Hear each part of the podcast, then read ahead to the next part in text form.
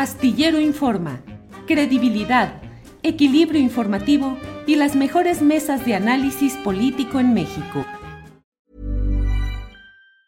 Hey, it's Ryan Reynolds and I'm here with Keith, co-star of my upcoming film If, only in theaters May 17th. Do you want to tell people the big news? All right, I'll do it. Sign up now and you'll get unlimited for $15 a month in six months of Paramount Plus Essential Plan on us. Mintmobile.com slash switch. Upfront payment of $45 equivalent to $15 per month. Unlimited over 40 gigabytes per month. Face lower speeds. Videos at 480p. Active Mint customers by 531.24 get six months of Paramount Plus Essential Plan. Auto renews after six months. Offer ends May 31st, 2024. Separate Paramount Plus registration required. Terms and conditions apply if rated PG. Millions of people have lost weight with personalized plans from Noom. Like Evan, who can't stand salads and still lost 50 pounds.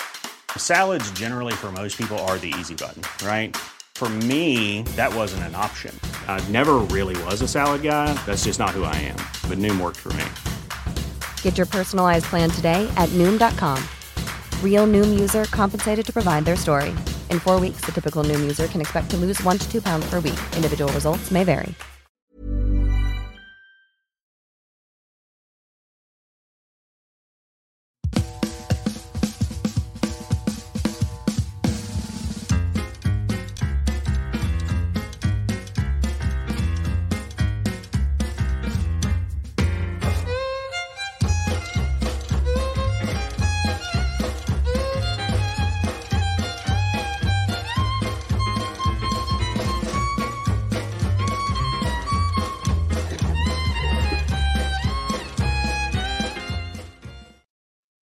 Buenas tardes, buenas tardes. Estamos aquí ya puestos en una emisión más de Astillero Informa. Es la una de la tarde en punto y hoy es el viernes 9 de febrero de 2024. Tenemos, como siempre, un programa completito. Tendremos recomendaciones de fin de semana, la mesa del más allá con eh, Fernando Rivera Calderón, con Ana Francis Moore y Horacio Franco, y una sorpresa de Fernando Rivera Calderón que como político o como acusado, como los, bueno, va a cantar, va a cantar, esto más, eso faltaba, va a cantar algunas cosas que le vamos a preguntar. Y em, vamos a tener también una entrevista, una plática con el doctor Lorenzo Meyer y vamos, sobre todo, quiero invitarle a que me acompañe por ahí de la una de la tarde con 35, 40 minutos. Voy a hacer una disección, diría yo, de la respuesta que ha dado ProPublica, el medio estadounidense, que junto con otros dos publicó de manera concertada, lo reconocen en el propio texto, de manera concertada, concertaron la fecha de publicación de este trabajo, em, en el que acusan al presidente, a la campaña presidencial de Andrés Manuel López Obrador de haber recibido cuando menos dos millones de dólares eh, hay muchas observaciones. Créame, por favor, le invito a que me acompañe, porque no podemos poner los textos por cuestión de derechos de autor. Pero aquí tengo todo listo, lo voy a leer, le voy a comentar para su mejor eh, opinión cuáles son los graves errores. Increíble que un medio así se exponga de esta manera. Solo confirma que solo reprodujeron lo que les dijo la DEA que no tienen ninguna prueba, que lo hicieron bajo la mención de lo que les dijeron funcionarios de la DEA y supuestamente del gobierno sin precisar nada. Y además dicen, ya lo platicaremos, que su motivación pues no era tanto lo de México, sino que querían decirle a, a, las autoridades gringas que cómo se dejan presionar y cómo son capaces de disolver algún tipo de investigaciones. El mensaje era para allá pero vea cómo lo encabezaron y cómo lo hicieron. Ya lo platicaremos y vamos de inmediato con mi compañera Alex Fernanda que nos tiene un resumen informativo de lo más relevante de estas horas. Alex, buenas tardes. Hola Julio, ¿cómo estás? Feliz viernes. Gracias Alex, feliz viernes también. ¿Qué nos tienes, por favor, como resumen de este día? Julio, pues arrancamos con que el medio estadounidense ProPublica publicó este viernes una respuesta, una respuesta de su editor ante los dichos del presidente Andrés Manuel López Obrador sobre el reportaje de Tim Golden. Este sitio confirmó que se coordinó con otros medios para publicar la información, que cada uno investigó por su cuenta y que reescribió el reportaje ante una petición de la DEA. Eh, defendió el reportaje de Golden y descartó que el periodista pueda asistir a una conferencia de prensa matutina que encabeza López Obrador. Vamos a escuchar qué opina el presidente al respecto. Lo que respondieron ahora demuestra exactamente que están vinculados al gobierno de Estados Unidos. Ellos mismos dicen que les pidió la, la DEA no dar a conocer sus fuentes y le hicieron caso. Aquí se toparon con pared, porque nosotros no somos corruptos, ni tenemos relaciones de complicidad con nadie, y por eso se metieron en un problema, porque yo no voy a dejar de denunciarlos y no voy a dejar de decir que ese periodista premiado dos veces es un calumniador que estaba vinculado cuando fue corresponsal a Carlos Salinas y no dudo que estén metidos los del bloque conservador de México, Claudio X González y otros más. Pero esto tiene una connotación eh, más allá de los grupos opositores del país. ¿Un complot internacional? Eso sí, es una conspiración, es un acto de subversión, pero no hacen nada, no pasa nada, porque el pueblo de México es mucha pieza. Por otro lado, Angelita Meraz León, presidenta del colectivo Unión y Fuerza por Nuestros Desaparecidos, fue asesinada ayer mientras trabajaba en la colonia alta en Tecate, Baja California. El presidente Andrés Manuel López Obrador dio a conocer que ya se tiene identificado al presunto responsable del, asesinato. Mencionó que este asunto eh, se tiene que realizar con calma, pero que todo indica a que no hay relación eh, del asesinato con la, con la búsqueda que ella realizaba.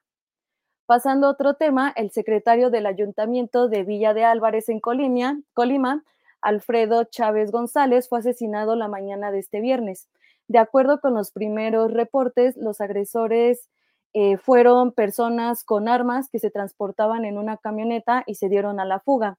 A través de un comunicado, el ayuntamiento informó que alrededor de las 9 de la mañana eh, policías municipales, en coordinación con la Fiscalía General de Justicia del Estado, comenzaron las investigaciones correspondientes para poder esclarecer el caso, mientras la gobernadora de Colima ofreció sus condolencias a las y los familiares y exigió a la Fiscalía local una investigación profunda. Vamos a estar dando seguimiento a lo que ocurra. En otras noticias, pasando a otro tema, la Universidad Nacional Autónoma de México recomendó permanecer alerta ante eh, la potencial aparición de casos sospechosos o confirmados de sarampión. Esta es una enfermedad que ha resurgido en los últimos años con 9 millones de casos en el mundo, de acuerdo con estimaciones de la Organización Mundial de la Salud y de Centros de Control y de Prevención de Enfermedades de Estados Unidos. En el comunicado se está mencionando que las complicaciones ocurren con frecuencia en niños menores de 6 años. Eh, hay que estar pendientes. Finalmente, les cuento que la jueza Sandra de Jesús Zúñiga decidió aplazar la audiencia para determinar si procederá o no la suspensión definitiva de las corridas de toros en Plaza México. La audiencia estaba programada para el 7 de febrero, pero la recorrieron hasta el martes 13 de febrero, por lo que el día de hoy se va a llevar a cabo la llamada fiesta brava. El motivo por el que la jueza decidió cambiar la fecha de la audiencia fue por una supuesta falta de notificación a la Secretaría de Agricultura y de Desarrollo Rural y a la Alcaldía Benito Juárez. Plaza México, por su parte, pues ya está anunciando las corridas que se van a llevar el día de hoy, donde destaca la participación de tres mujeres toreras. Julio, regresamos contigo y recuerden que toda la información la pueden encontrar en julioastillero.com. Muchas gracias, Alex. Hay mucha información y bueno, vamos a estar atentos. Hoy es un día cargadito y tenso también. Vamos a estar atentos. Gracias. Gracias, Alex. Gracias, Julio.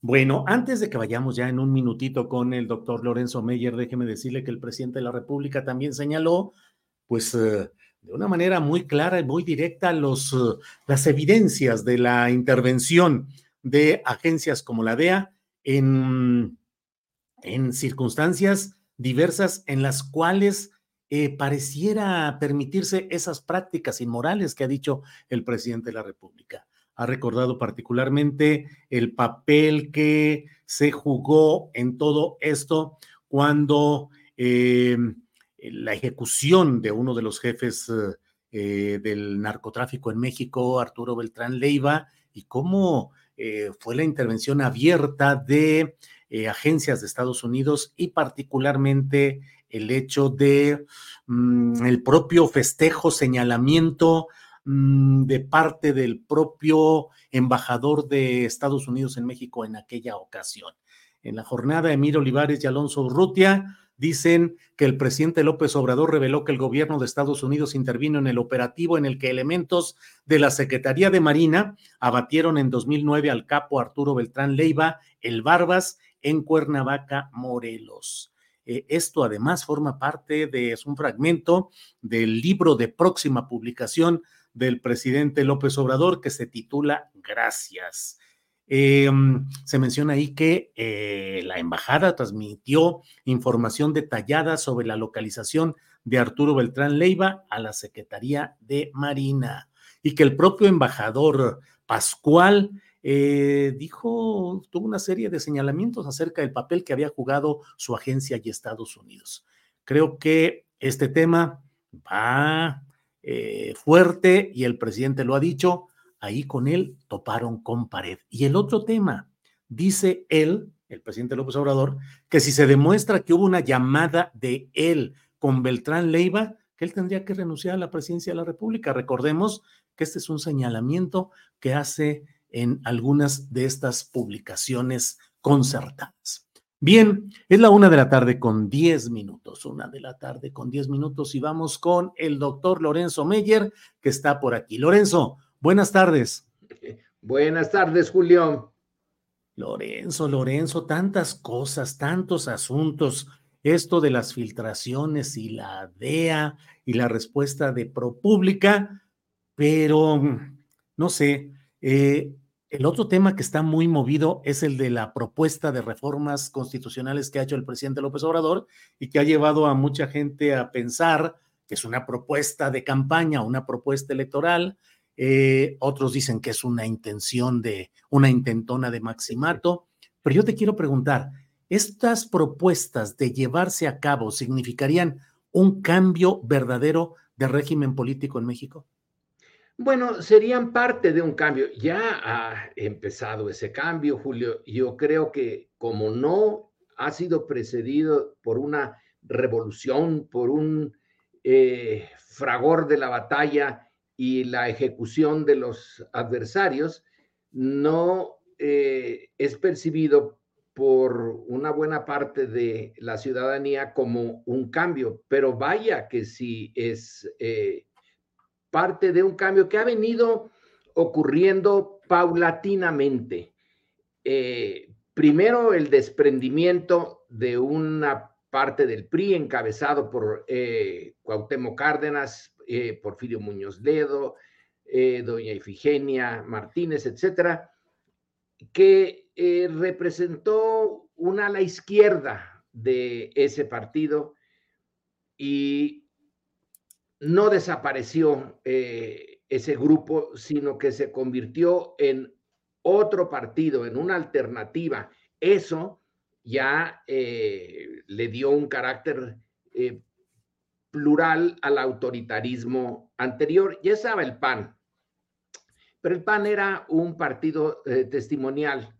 realmente no pintaba. Siempre desde 39 estaba ahí advirtiendo de la corrupción y la antidemocracia del PRI, pero pues no pasaba de eso. Ya con esos dos eh, empezó a haber ya un pluralismo eh, político y el régimen empezó a cambiar lentamente. Todavía se impuso eh, Salinas, etcétera. Y luego viene lo que hoy la oposición dice, ahí está el verdadero cambio Vicente Fox, eh, el paso de un presidente prisa, un presidente panista. Bueno, sí, sí, no hay que minimizar, es un cambio precedido, por ejemplo, por gobernadores del PAN en un puñadito de estados, eh, Guanajuato, Baja California. Sí, es otro paso, otro pasito. Eh, y luego regresa el PRI. Eh, pero yo creo que el 2018 es ya más significativo. Viene desde la oposición de izquierda, esa que no dejaron funcionar en, el, en 1988. Ahora eh, es capaz de eh, imponerse y imponerse por las buenas, ya sin el sonido de la eh, y el olor de la pólvora, se impone y ahí se acelera, porque quien llega, llega con un programa de cambio. Fox y, y Calderón, yo no sé si se, eh, si le dieron un toque panista o ellos se hicieron priistas. Eh, pero no se vio mucho cambio en proyecto, en formas. De personal, sí, sí hubo cambio. De, el personal en el tope, pero no del contenido. Y ahora con Andrés Manuel, sí ya hay un cambio en el contenido. Empieza con el discurso, donde se eh, había visto en años anteriores un discurso tan claro. Primero los pobres, volteó patas arriba lo que era la prioridad del sistema en el discurso, pero también empezó a, ver eh, cosas eh, sustantivas. El Estado volvió a tomar un papel, les quitó el aeropuerto de Texcoco, lo hizo en Santa Lucía, eh, los que habían desechado los ferrocarriles pues tuvieron que ver cómo volvían los ferrocarriles, etcétera. Entonces, la eh, propuesta de Andrés Manuel, yo la interpreto así. A ver, luego tú me dices, este, cuál es tu, opinión y tu posición. Mira, eh, considero que Andrés Manuel eh, tiene un capital político muy notable que es eh, un líder carismático y que eso es muy raro en el eh, contexto mundial. Eh, el, carisma lo tienen algunos, pero en general los líderes políticos no lo tienen ni tienen por qué tenerlo. pero el carisma significa tener una autoridad independientemente del lugar formal que tengas. Puedes no tener ninguno durante mucho tiempo. Andrés Manuel no tuvo ningún eh, puesto eh, público ni eh, cosa parecida, pero llevaba una, digamos, una idea o un puñado de ideas, una misión, cambiar el régimen. Y el, una parte de la ciudadanía lo escuchó y lo apoyó, aunque no tuviera una eh, posición eh, formal. Cuando él eh, en el 2006 se declara presidente y tiene su gabinete y todo eso, pues no es una posición real. Y sin embargo, sí funcionó, movilizó, tomó reforma con una resistencia pacífica, pero sin violencia eso ya está cambiando las cosas. En México antes la resistencia pacífica no funcionaba, se le echaba encima los granaderos, el ejército, etcétera, y ¡pum! Se despachaba eso rápidamente. Ya no se puede. Eh, desde el, eh, debo de introducir aquí al EZLN, que fue otro actor al que ya no se pudo aplastar como eh, poquito antes en la guerra sucia. Entonces se ha ido eh, poco a poco cambiando el régimen con mucho esfuerzo y estos 20 puntos que presenta Andrés Manuel no van a pasar. Eso lo sabía de antemano, aunque ahora el PRI y el PAN dicen, bueno, algunos sí, por ejemplo, lo de las pensiones no nos podemos quedar atrás, pero es la agenda de Andrés Manuel que se las está imponiendo a ellos. Supongamos que no pasa nada. Es eh, la parte final de un sexenio en el mundo antiguo, en el de el PRI e incluso en el del PRIAN, era necesaria la ruptura, la ruptura entre ese presidente, porque eran puros hombres, ¿verdad? Eh, que hacía su criatura, la sacaba eh, a veces de la nada. Este va a ser mi sucesor y vámonos. Eh, entonces, dentro del mismo partido, dentro del mismo sistema, era necesaria una cierta ruptura, a veces más formal que real, pero había rupturas como la de Echeverría con eh, Díaz Ordaz o la más tranquila de eh, Ruiz Cortines eh, frente a Miguel Alemán y la de López Portillo con Echeverría cuando... Que generó aquella frase, ¿no, Lorenzo, de romper para estabilizar, con lo cual pretendía darle eh, la explicación eh, López Portillo a lo que pasaba respecto a Echeverría, romper para estabilizar. Sí, pero la explicación real no era esa. La explicación real es que López Portillo había ganado con 100% de los votos, o sea, en una claro, no elección que no servía para nada. Eh, entonces, como no tenía la legitimidad de la elección, aunque hubiera ganado formalmente con el 100% de los votos, entonces tenía que salir adelante de alguna manera y ahora voy a mandar a Echeverría a las Islas Fiji, Australia, ¿no? Y luego de pasadita, como también le encargo las Islas Fiji.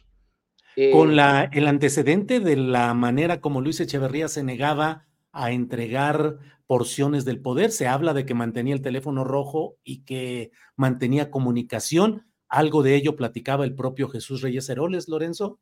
Sí, eh, pero bueno, eso es el pasado. Ahora, ya no se necesita eso para, eh, para mostrarle al, ciudadano, yo no soy eh, un títere, soy eh, un líder hecho y derecho, pero ¿qué líderes eran?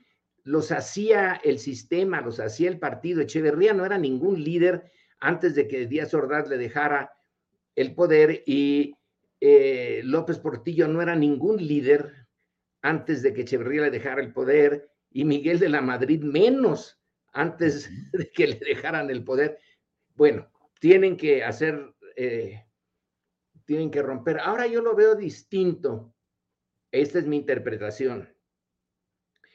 Andrés Manuel tiene un capital político enorme y que se ve en las encuestas tiene también una parte, pero durísima, de adversarios, de enemigos, de odiadores profesionales. Bueno, pero es una minoría.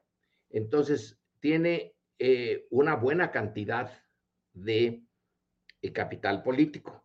Él ha dicho, y este tipo de afirmaciones las ha cumplido todas, yo me retiro, me retiro con mi, eh, con mi capital íntegro no desprestigiado como eh, una buena parte de estos presidentes que en el pasado, en el sistema antiguo, se retiraban totalmente desprestigiados. Este se va a retirar con mucha, eh, mucho apoyo y entonces, ¿cómo le hago para... Eh, el carisma no lo puedes trasladar, eso ya quedó bien clarito con la teoría de Weber, etcétera entonces, voy a presentar esas 20 eh, posibilidades para, eh, son como señales del camino que hay que seguir. Entonces, cuando llegue la sucesora, bueno, hay un, posible sucesor, eh, formalmente podemos decir el sucesor o la sucesora, pero si la sucesora es del mismo partido, y que en el pasado era necesaria la ruptura eh, a ojos vista que eh, todo el mundo se enterara de que hubo ruptura. Eh, ahora no, no se necesita. La posible y casi segura sucesora va a tener que pasar por unas elecciones donde se le va a dar el voto a ella y a la 4T frente a una candidatos, porque van a ser hombre y mujer, eh, opositores, pero sobre todo frente a la candidatura del PRIAN, que es una oposición que tiene respaldo popular. Entonces, si la mayor parte de ese respaldo lo gana eh, Claudia, bueno, ahí va a tener lo que antes era necesario a través de la ruptura. Ella va a tener la legitimidad de una elección real, aunque claro, los eh, opositores dicen es una elección de Estado. Yo no la veo, no sé si tú veas aquí esto que viene como elección de Estado. No se necesita elección de Estado para empezar. Eh, claro. Lorenzo, ahora, dicen que forma es fondo.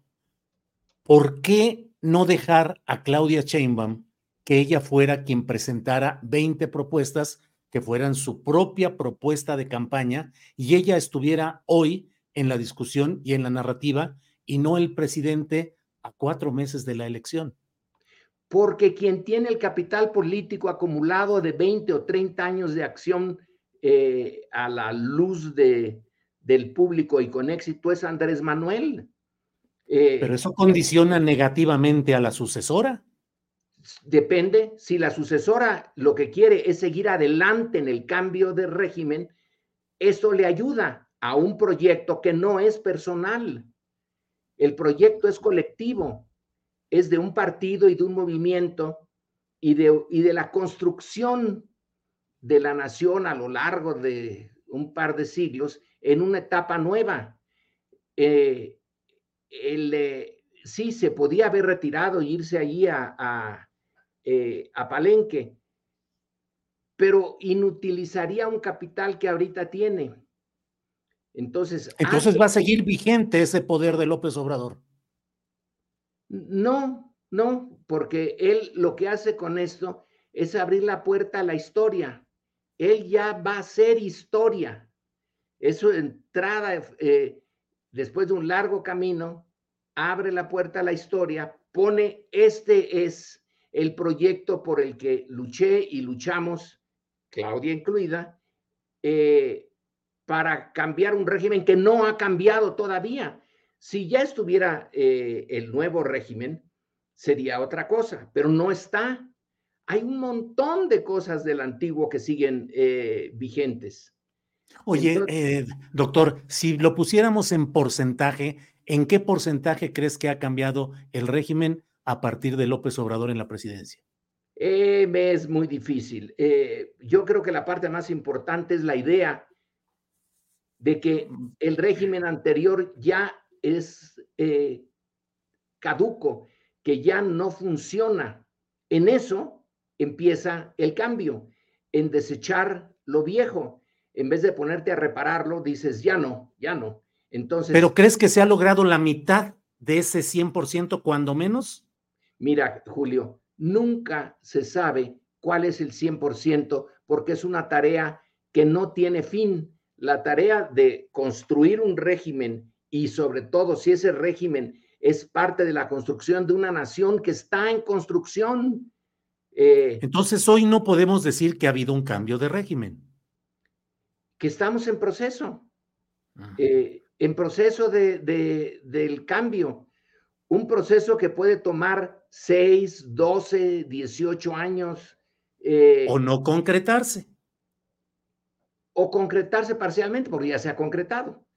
Acuérdate de dónde venimos. Venimos de un sistema autoritario, de partido de Estado, eh, con una presidencia sin eh, eh, contrapesos, que lo que decía la presidencia era lo que se hacía, salvo si el mundo exterior interfería. Ahora la presidencia está acotada, tiene ahí a la Suprema Corte que le puso el antiguo régimen, tiene a una prensa como tú, eh, que dice lo que considera necesario para criticar al presidente y ni te meten a la cárcel, ni te quitan tu espacio, ni nada. Entonces, sí hay, sí hay eh, cambios, pero eh, cuando, piénsale en el régimen anterior, el de la Revolución Mexicana en un sentido podemos decir que sí, fue un cambio de régimen respecto del porfiriato, pero en otro sentido podemos decir nunca concluyó lo que prometió. Eh, y el otro, el anterior, el de la República eh, restaurada, pues sí, sacó a la iglesia de la, bueno, medio la sacó de la jugada, el Estado laico, el liberalismo, eh, pero la democracia nunca la, la concluyó. Y la primera transformación desde la óptica de López Obrador, la independencia, bueno, pues sí, sí se logró la independencia de España, pero vino la dependencia de Estados Unidos. Entonces, siempre son, eh, depende de cómo veas tú el vaso. Si lo quieres ver, y bueno, los, los críticos tienen que verlo siempre medio vacío, para eso están. Pero sí, sí se ha logrado algo y hay cosas que no se han logrado y a lo mejor unas que no se lograrán, porque nadie está realmente en control de estos grandes procesos políticos. No hay un capitán que diga, vamos por aquí y por ahí vamos. No, son muchos los que entran en el juego y en mayor o menor medida quedan insatisfechos. Aún los que ganan mucho en el cambio quedan insatisfechos porque pues no, nunca se hace el, eh, el, proyecto, la utopía original, nunca se concreta en una realidad con, perfecta, plena, completa. Claro. Oye, eh, doctor Meyer, em, yo planteaba esta pregunta. ¿El eh, presidencialismo mexicano ha sido tan fuerte y hoy sigue siendo tan fuerte el presidencialismo como estructura de poder, como decía eh, Jorge Carpizo, con sus facultades constitucionales y metaconstitucionales, sigue siendo tan fuerte que impide atisbos o pretensiones de maximato. Yo a veces comento, bueno, yo he visto un presidencialismo tan fuerte que ha permitido que Miguel de la Madrid transitara su sexenio a pesar de ser un político sin mucha fuerza y mucha habilidad, y el presidencialismo lo mantuvo. Y Ernesto Cedillo Ponce de León, que llegaba sin experiencia política y pudo tener a raya al viejo zorro maquiavélico de Carlos Salinas de Gortari, porque Cedillo y Miguel de la Madrid tuvieron esa fuerza del presidencialismo. Te pregunto, en este momento y rumbo a lo que viene después de la elección, la próxima presidencia, ¿crees que el presidencialismo como figura exime o limita mucho la pretensión de un maximato? Mira, el presidencialismo, eh, ese que tú hablas, ya pasó y lo estamos viendo con este tema de nuestra conversación. Yo tengo 20 puntos que posiblemente no pase ninguno. Eh, ¿Dónde está la fuerza del presidencialismo? Es una fuerza moral. Él va a decir, estos puntos son necesarios, son justos y necesarios, como se dice en la misa. Pero miren, no pasaron. A ah, caramba, qué fuerte es el presidencialismo mexicano. Propone, pero no le pasan los, eh, lo que eh, desea. Tiene contrapesos reales. Que los Oye, Lorenzo, pero propone a sabiendas de que no pueden pasar porque no tiene la aritmética legislativa a su favor. Bueno, pues no tiene la aritmética ah, legislativa a su favor porque no es el presidencialismo de antes que sí tenía esa aritmética a su favor. Entonces, eh, está más complicado. La fuerza es del presidente y el presidente la tenía desde antes de ser presidente. Ese es, un punto central. De eso se nutre el carisma. Eh, cuando se genera este concepto, y Max Weber lo, lo genera, él está pensando en figuras de la historia antigua, piensa sobre entre otras en los profetas. Los profetas no tenían ningún puesto eh, formal, pero tenían eh, autoridad, se les creía, creían en lo que estaban diciendo y se les seguía. esa es una fuerza que no depende del presidencialismo, depende de la persona. Y sí, sí tiene una personalidad fuerte y sí tiene elementos carismáticos. Por eso eh, el presidencialismo es una realidad, aunque tengas cero carisma. Eh, no me digas que Cedillo era, dices que sí, qué fuerte, cambió, rehizo la Suprema Corte, pero carisma, cero. No, no, no, ninguno, ninguno. Y si no hubiera estado en donde estaba, ni quien se acordara de él. En cambio de Andrés Manuel, se, aunque hubiera desaparecido antes de llegar a la presidencia, se acordaría uno de él, porque tiene esa parte eh, rara eh, que el grueso de los políticos a los que estamos acostumbrados no la tienen. Y así va a ser en el futuro. Lo que los políticos futuros, entre ellos Claudia, si llega a ganar la elección, que es una posibilidad, lo que tendrá será la legitimidad real ganada en las urnas porque hay una oposición real que ahorita tiene ya eh, las baterías enfiladas en contra eh, y que las está usando. Entonces, si de esta lucha sale eh, bien librada y algo del carisma de, de las reverberaciones de ese carisma de Andrés Manuel sirven en la entrada al puesto máximo de la política mexicana, pues sería tonto no usarlas. Claro. Pero el maximato vino, si te fijas bien, sin carisma. El, el maximato, no me digas que Calles era carismático. Pues no, pues no, no ganó más que una sola batalla y era la defensiva ya en Agua Prieta. ¿Era más carismático Álvaro Obregón? Pero infinitamente más. Eh, ese sí, eh, era muy, un líder muy impresionante, pero no tenía un gran mensaje. Esa es también la parte del carisma, tener un gran mensaje, un mensaje que independientemente de qué, en qué posición estés, es un mensaje que resuena en una parte importante de la sociedad no en toda, pero en una parte significativa. Obregón no lo tenía. Su eh, fama y poder era pues, porque había sido buen general y había vencido a Villa, que ese sí tenía carisma. Eh, y Zapata tenían carisma, pero los vencieron. Los no muy carismáticos, pero que eh, tenían la capacidad militar de destruir al adversario y entonces se hicieron fuertes y famosos, pero no precisamente carismáticos. los seguidores de Obregón, cuando lo asesinaron, en las vísperas de su asesinato, no lo seguían porque tuviera un gran mensaje, una cosa que propusiera al pueblo y que conmoviera al pueblo. No, lo siguieron porque tenía el ejército Sí. Eh, Lorenzo, te pregunto en esa línea de lo que estás comentando. En el caso, por ejemplo, de Claudia Sheinbaum, ella no tiene carisma, pero sí tiene eficacia y programa.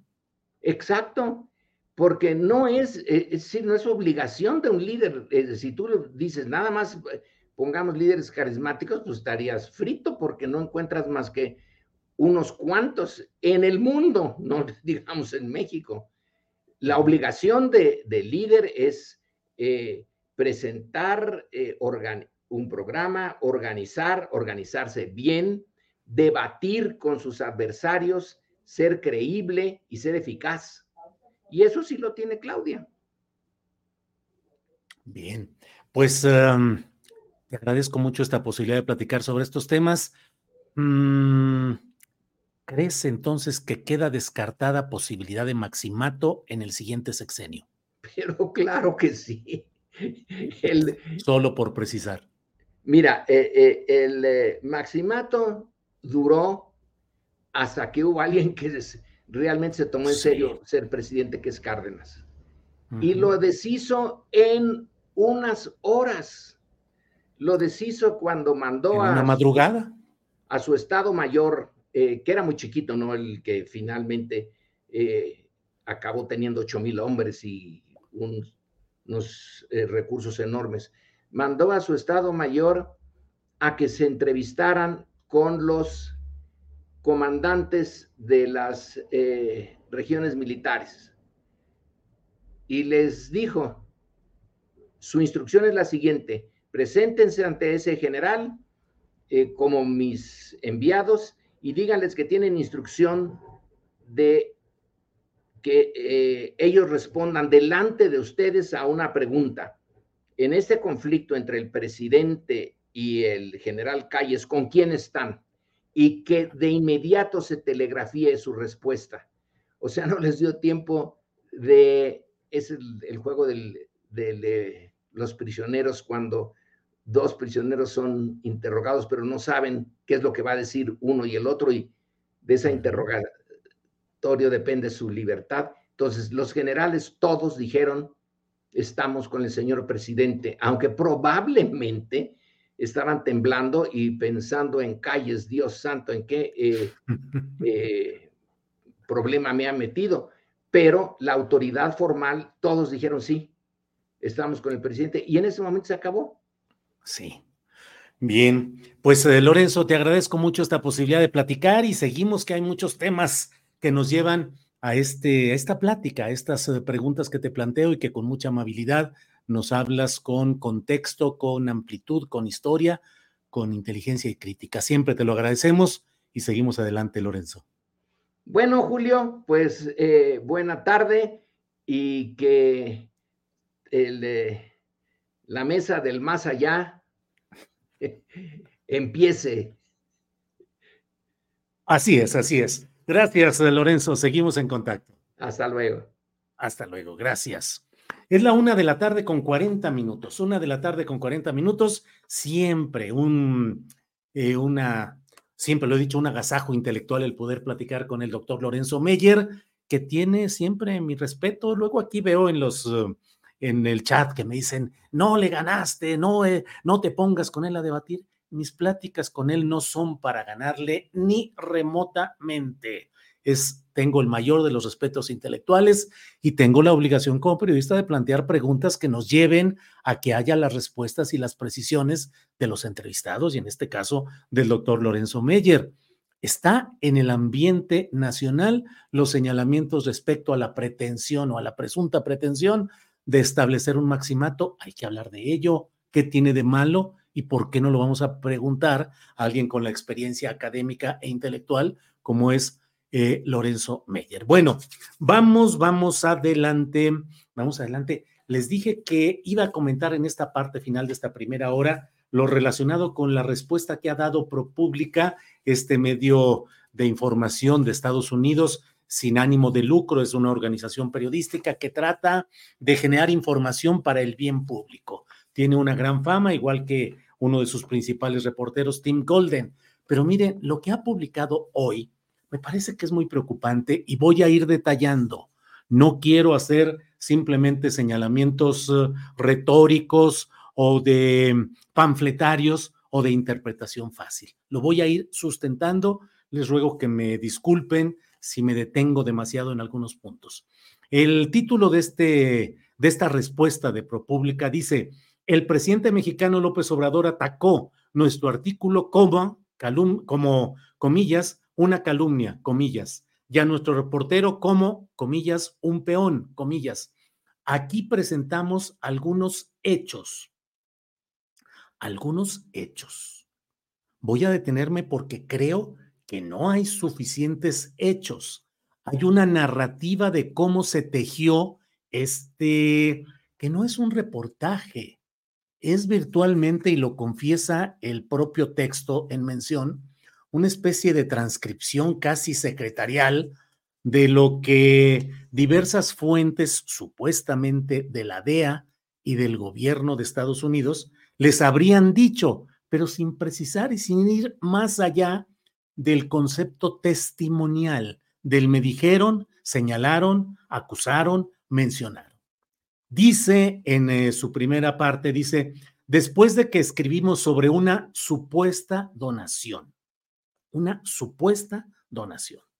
y establecen ahí las conferencias mañaneras de prensa, la respuesta que le ha dado el presidente de la República a todo este tema en el cual señalan que gente de su cercanía de López Obrador recibió en 2006 entre 2 y 4 millones de dólares como contribución de un cártel específico para su campaña. Bueno, entramos a una parte en la cual dice, aunque quizás Golden disfrutaría el debate porque el presidente lo invitó a debatir, no va a aparecer en la mañanera hizo múltiples esfuerzos antes de la publicación del artículo para incluir la perspectiva de López Obrador.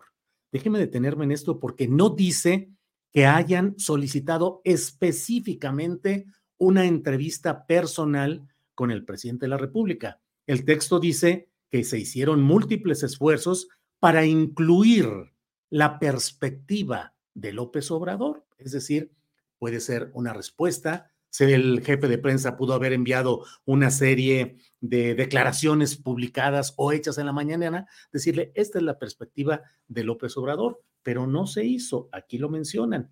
Eh, pero hay que estar muy claros de que no es específicamente, según lo que aquí se publica, que se haya pedido una entrevista personal al presidente de la República. Y debo decirle mi punto de vista, pues resultaría muy curioso que si no tienes las pruebas de algo, pidas la perspectiva de alguien sobre lo que tú no pudiste probar. Es decir, le cargas la responsabilidad de la prueba a aquel a quien le vas a decir que, oiga, hay unos testimonios que dicen que, pero además ni siquiera fueron procesados positivamente por el propio gobierno del que formaban parte. Pero deme su respuesta, dígame qué opina, desmienta de su perspectiva digo, creo que resulta bastante mm, complicado. Eh, y dice en otra parte que me parece que es importante analizarlo aquí, para resumir, así lo dice, para resumir nuestro reportaje que se basó en entrevistas con funcionarios actuales y antiguos y la revisión de documentos oficiales. Pues es de creerse solamente. O sea, ellos establecen que su trabajo, un reportaje, pero pues francamente, aquí se dice que se basaron en entrevistas con funcionarios actuales y antiguos y la revisión de documentos oficiales. Bueno, más o menos como qué revisión de documentos oficiales, cómo los revisaron, se los pusieron enfrente, les dijeron, revisa los vuelos por aquí, o se dice cómo se suele plantear en los reportajes. Documentos en poder de este reportero o de este medio señalan que bla, bla, bla. Documentos de los cuales tenemos constancia escrita que tenemos a disposición señalan bla, bla, bla. No, aquí solamente se dice que hubo revisión de documentos oficiales y que el reportaje se basó en entrevistas con funcionarios actuales y antiguos. Y dice que a partir de ahí se reveló, reveló la existencia de una investigación previamente secreta de la DEA sobre las supuestas donaciones a la primera campaña de López Obrador. Pero no es reveló, no se reveló, no es que a partir de esas entrevistas con los funcionarios y a partir de esa revisión de documentos oficiales, caray, el reportero se topó y dijo, aquí estoy encontrando la revelación. No, todo se los dio la DEA. Todo se los hizo llegar la DEA. El trabajo lo condicionó la DEA. No es revelaciones, son transcripciones, son servicios periodísticos. Dice aquí, el caso comenzó cuando un abogado mexicano del narcotráfico que estaba trabajando como informante de la DEA les informó en 2010 que había participado en la reunión en la cual las donaciones fueron negociadas según funcionarios. Según funcionarios. No, bueno, pues sí, digo, cualquiera puede armar. Ahorita si me dan media hora, una hora, pues hago una nota también de cualquier cosa diciendo, pues según funcionarios, según fuentes autorizadas, según revelaron, según me pude enterar, según algunas versiones. No, el periodismo tiene que señalar con pruebas irrefutables, contundentes. Está bien, recibes una filtración. Está bien, la DEA te hace llegar documentos, versiones, testimonios confírmalos, compruébalos, porque de otra manera simplemente señalas que lo que estás haciendo es transcribir lo que te hizo llegar la DEA, la versión que te dio la DEA. Y dice, al final Soto Mauricio Soto, y otros tres testigos adicionales confirmaron a la DEA, o sea, la DEA. No dice nosotros confirmamos que Soto y otros testigos adicionales. No, confirmaron a la DEA y yo, ProPública y yo, Tim Golden, le creo a la DEA. Dice, mm, para reunir más pruebas para un posible caso de corrupción, la DEA mandó a Soto a grabar secretamente dos conversaciones con el hombre, quien dijo haber dado la mayor parte del dinero de los narcotraficantes. Eso dijo, pero lo confirma el reportero. ¿Tiene pruebas el reportero? ¿Tiene pruebas el medio? Por otra parte, dice, fiscales del Departamento de Justicia revisaron las grabaciones y concluyeron que eran incriminatorias, pero no decisivas, coma, según gente conocedora del caso. Híjole, según gente conocedora del caso, o sea, que alguien que iba pasando, que ah, este, yo digo que soy conocedor del caso, ¿por qué no señalar las fuentes específicas y las pruebas específicas? Porque además, ¿quién dice, quién prueba, cómo se prueba que fiscales del Departamento de Justicia revisaron las grabaciones y concluyeron que eran incriminatorias, pero no decisivas? ¿Dónde está el papel? ¿Dónde está el documento? ¿Dónde está la resolución? Agentes de la DEA quisieron proceder con un operativo encubierto más elaborado de México. ¿Quién lo dice? ¿Quién lo sustenta? ¿Dónde se prueba que agentes de la DEA quisieron proceder? Pero los funcionarios de justicia rechazaron ese plan a finales de 2011. Funcionarios de justicia, ¿quién? ¿Un director, un oficial mayor, un subdirector, un encargado, un responsable? ¿Quién? Porque nada más decir los funcionarios de justicia pues eso es todo y es nada. Pero además, aquí dice, rechazaron ese plan a finales de 2011, en parte por temor a que incluso un proceso legal exitoso realizado en Estados Unidos podría ser visto por los mexicanos como una injerencia estadounidense intolerable en su política. Híjole, si cuando yo era reportero del Heraldo de San Luis Potosí y mi jefe de redacción era Joaquín Rocha, Joaquín Rocha, que era un periodista implacable y eh, de, me he dicho, ¿quién dice eso? No, bueno, pues es que en parte por temor a que incluso un proceso, pero ¿quién te lo dice? No, bueno, pero se entiende, no, no, no, ponle ahí que tú, reporterito Julio Hernández López, tú opinas eso y ya veremos si te lo publicamos a ti o no, pero si no tienes una fuente de esto, si no tienes una confirmación, no te lo voy a publicar, táchalo y rehazlo como de que en parte por temor a que incluso, ¿quién lo dice? ¿Dónde se documenta? ¿Quiénes expresaron ese temor y cómo lo hicieron? Otra parte, el caso se cerró y a nuestro entender, los investigadores estadounidenses no procedieron en ningún, con ninguna otra investigación de posibles vínculos con narcotraficantes de López Obrador, Obrador o su entorno cercano. A nuestro entender, o sea, no, pues a mí, pues déjame ver qué pasó. Pues a mi entender, esto es así o esto es asá. Hay periodismo de opinión en el cual columnistas y articulistas pueden decir, a mi entender, mi punto de vista, mi razonamiento, lo que yo veo, lo que yo entiendo. Sí, pero a nuestro entender, en algo que se dice que es un reportaje, no camina. Soto, Mauricio Soto, no respondió a nuestras repetidas preguntas.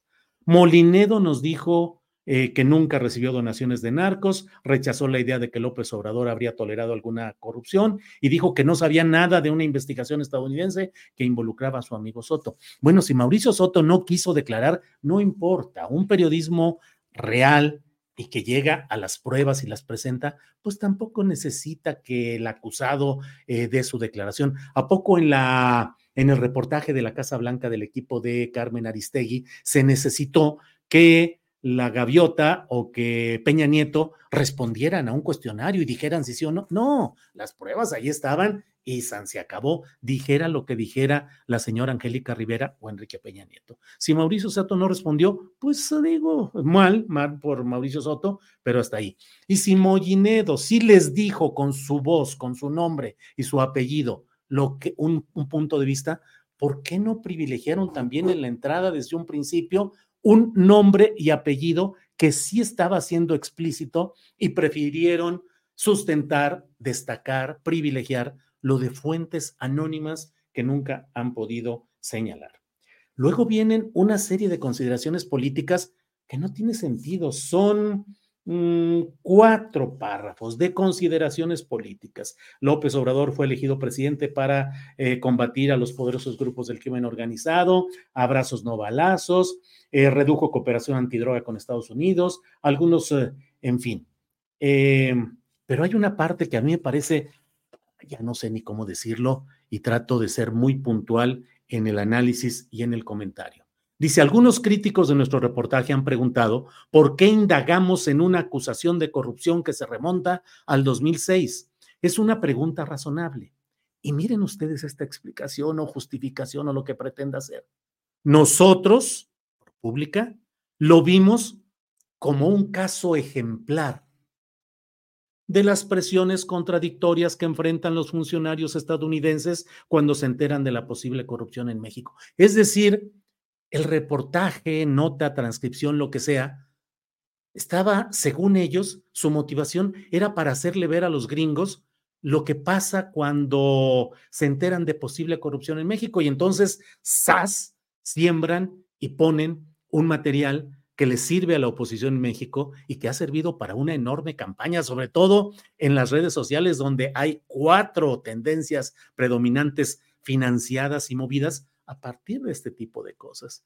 Dice, mientras algunos funcionarios estadounidenses creen que el combate a la corrupción debería ser una responsabilidad mexicana, y voy a lo mismo. Mientras algunos funcionarios estadounidenses creen, pues como quién, ProPública, o sea, eh, fulano, sutano, señaló, dijo, bla, bla, bla.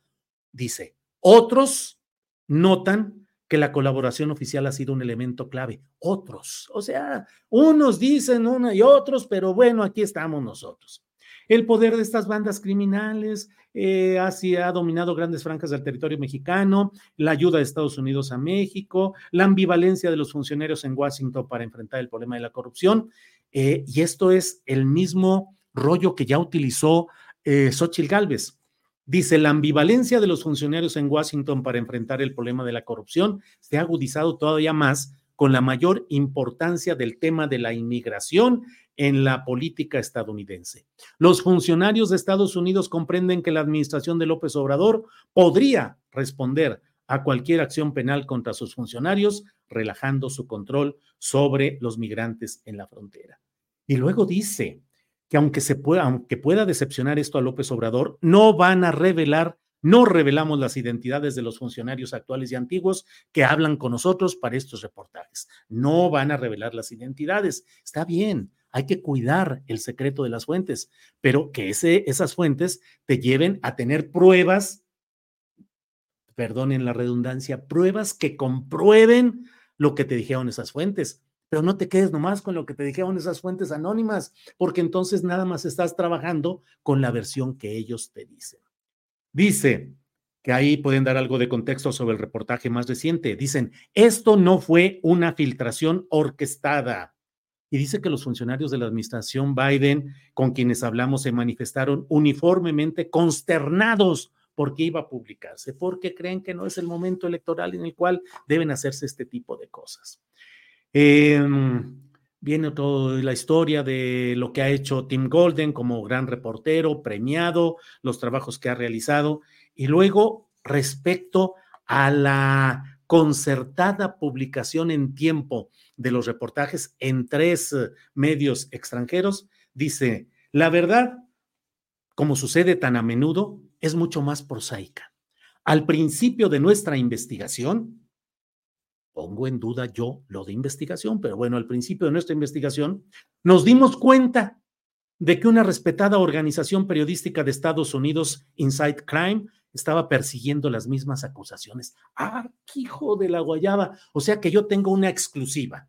A mí me llega una información muy delicada, eh, la planteo, la empiezo a trabajar y todo, y de repente me doy cuenta de que llegó a otro lado lo menos que yo hablo con la fuente, le digo, oye, a ver, ¿de qué se trata? ¿Me estás dando esa información a mí en exclusiva? ¿O qué sucede? Porque ya lo tiene otra parte. Pero no, no les llamó la atención y les pareció decir, ah, caray, de repente, milagrosamente, nos llegó información de 2006, nos pusimos a investigar en una investigación y nos dimos cuenta de que otra organización periodística estaba persiguiendo las mismas acusaciones.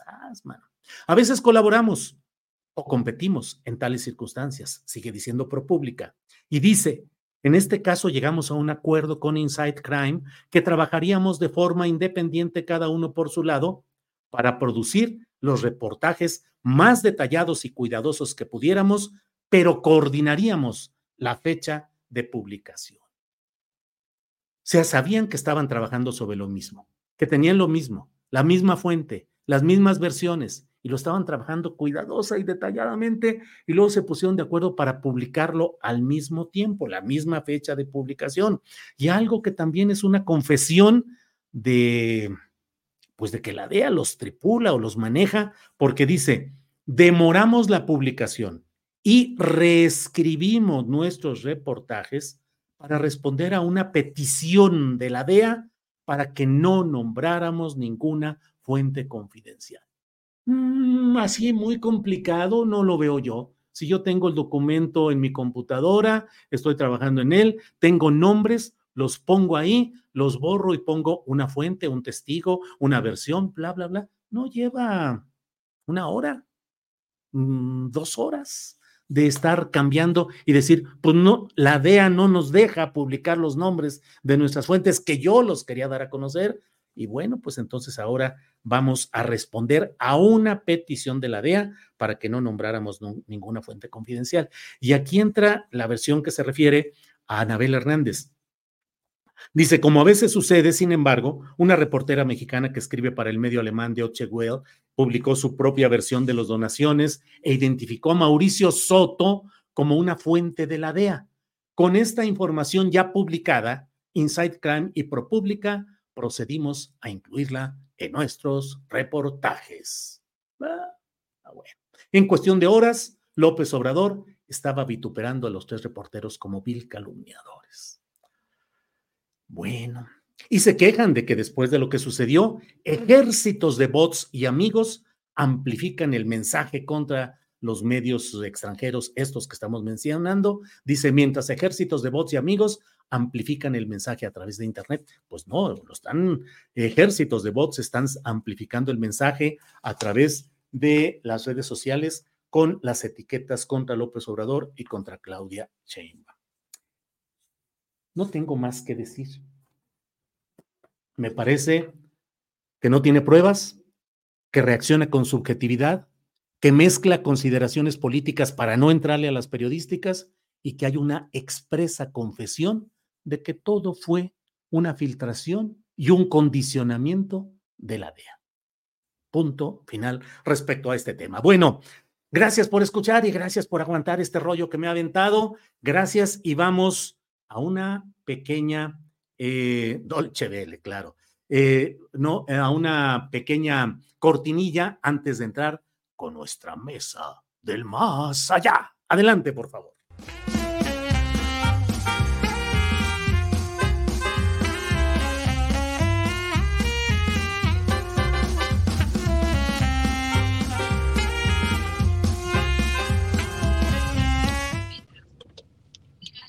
Bien, ya estamos aquí en la mesa del más allá. Compañeritos, ¿cómo están? Hola, hola, hola, hola, qué gusto. Otra vez en coche, otra vez fuera de tu casa, Fernando. Eres un viajero. Eres nómada, amigo. Así es. Fernando Rivera, defiéndete de inmediato porque luego, luego empiezan los ataques de, de No, yo nomás lo describí como nómada. Yo nomás lo describí como nómada, no dije es un miserable nómada que no invita a pasear, no, eso no lo dije. oye, oye, en el chat, en el chat de YouTube la semana pasada dicen que eres mucho a Fernando. Dices que es muy stalker con Fernando, Ana Francis. Les dije, no, no, no. somos amigos, hombre, amigos con mucho cariño, además. Ana Francis, buenas tardes. Hola, Julio. Eh, Horacio Franco, buenas tardes. ¿Qué tal, Julio? ¿Cómo estás? Buenas tardes a todos. Fernando Rivera, buen viaje.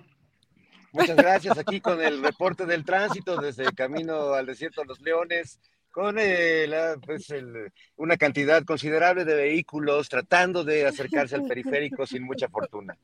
Gracias. Eres un hombre muy ocupado, Fernando. Di la verdad, eres un hombre muy ocupado, siempre en tránsito, movimiento, citas, reuniones, compromisos. ¿Eres un gran ejecutivo?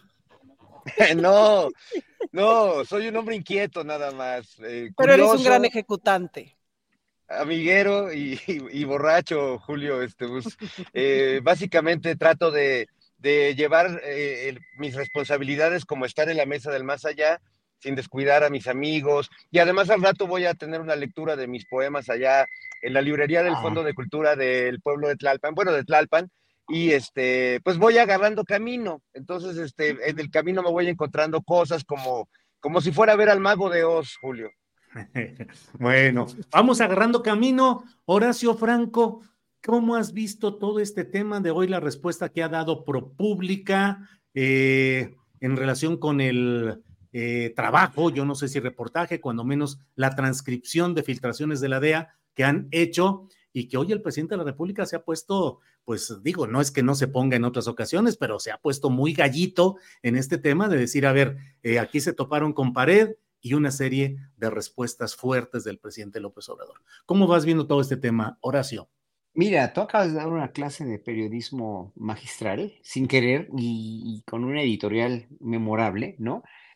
Y yo lo único que tengo que decir sobre esto es que me parece, porque he trabajado muchísimo en Estados Unidos, he trabajado mucho, mucho, y con un mundo muy cerrado, o con mundos muy cerrados como son la, la cultura y las artes, y me van a decir cerrada la cultura y las artes en Estados Unidos, depende de la ciudad, obviamente, depende de la región, pero sí son mundos bastante, bastante conservadores en muchos sentidos, bastante cerrados en otros, bastante difíciles de quitar un estereotipo eh, a algo que ellos piensan que es y no los mueves de ahí, ¿eh? no los mueves de ahí. O sea, por ejemplo, un, artista como yo, que en un momento dado ofrece música barroca, pero también música contemporánea, pero también música tradicional, pero también crossover, pero también con, o sea, les cuesta muchísimo trabajo este, decidir cómo me quieren ver. Y más aparte que soy libre pensador, gay y todo lo que saben que soy,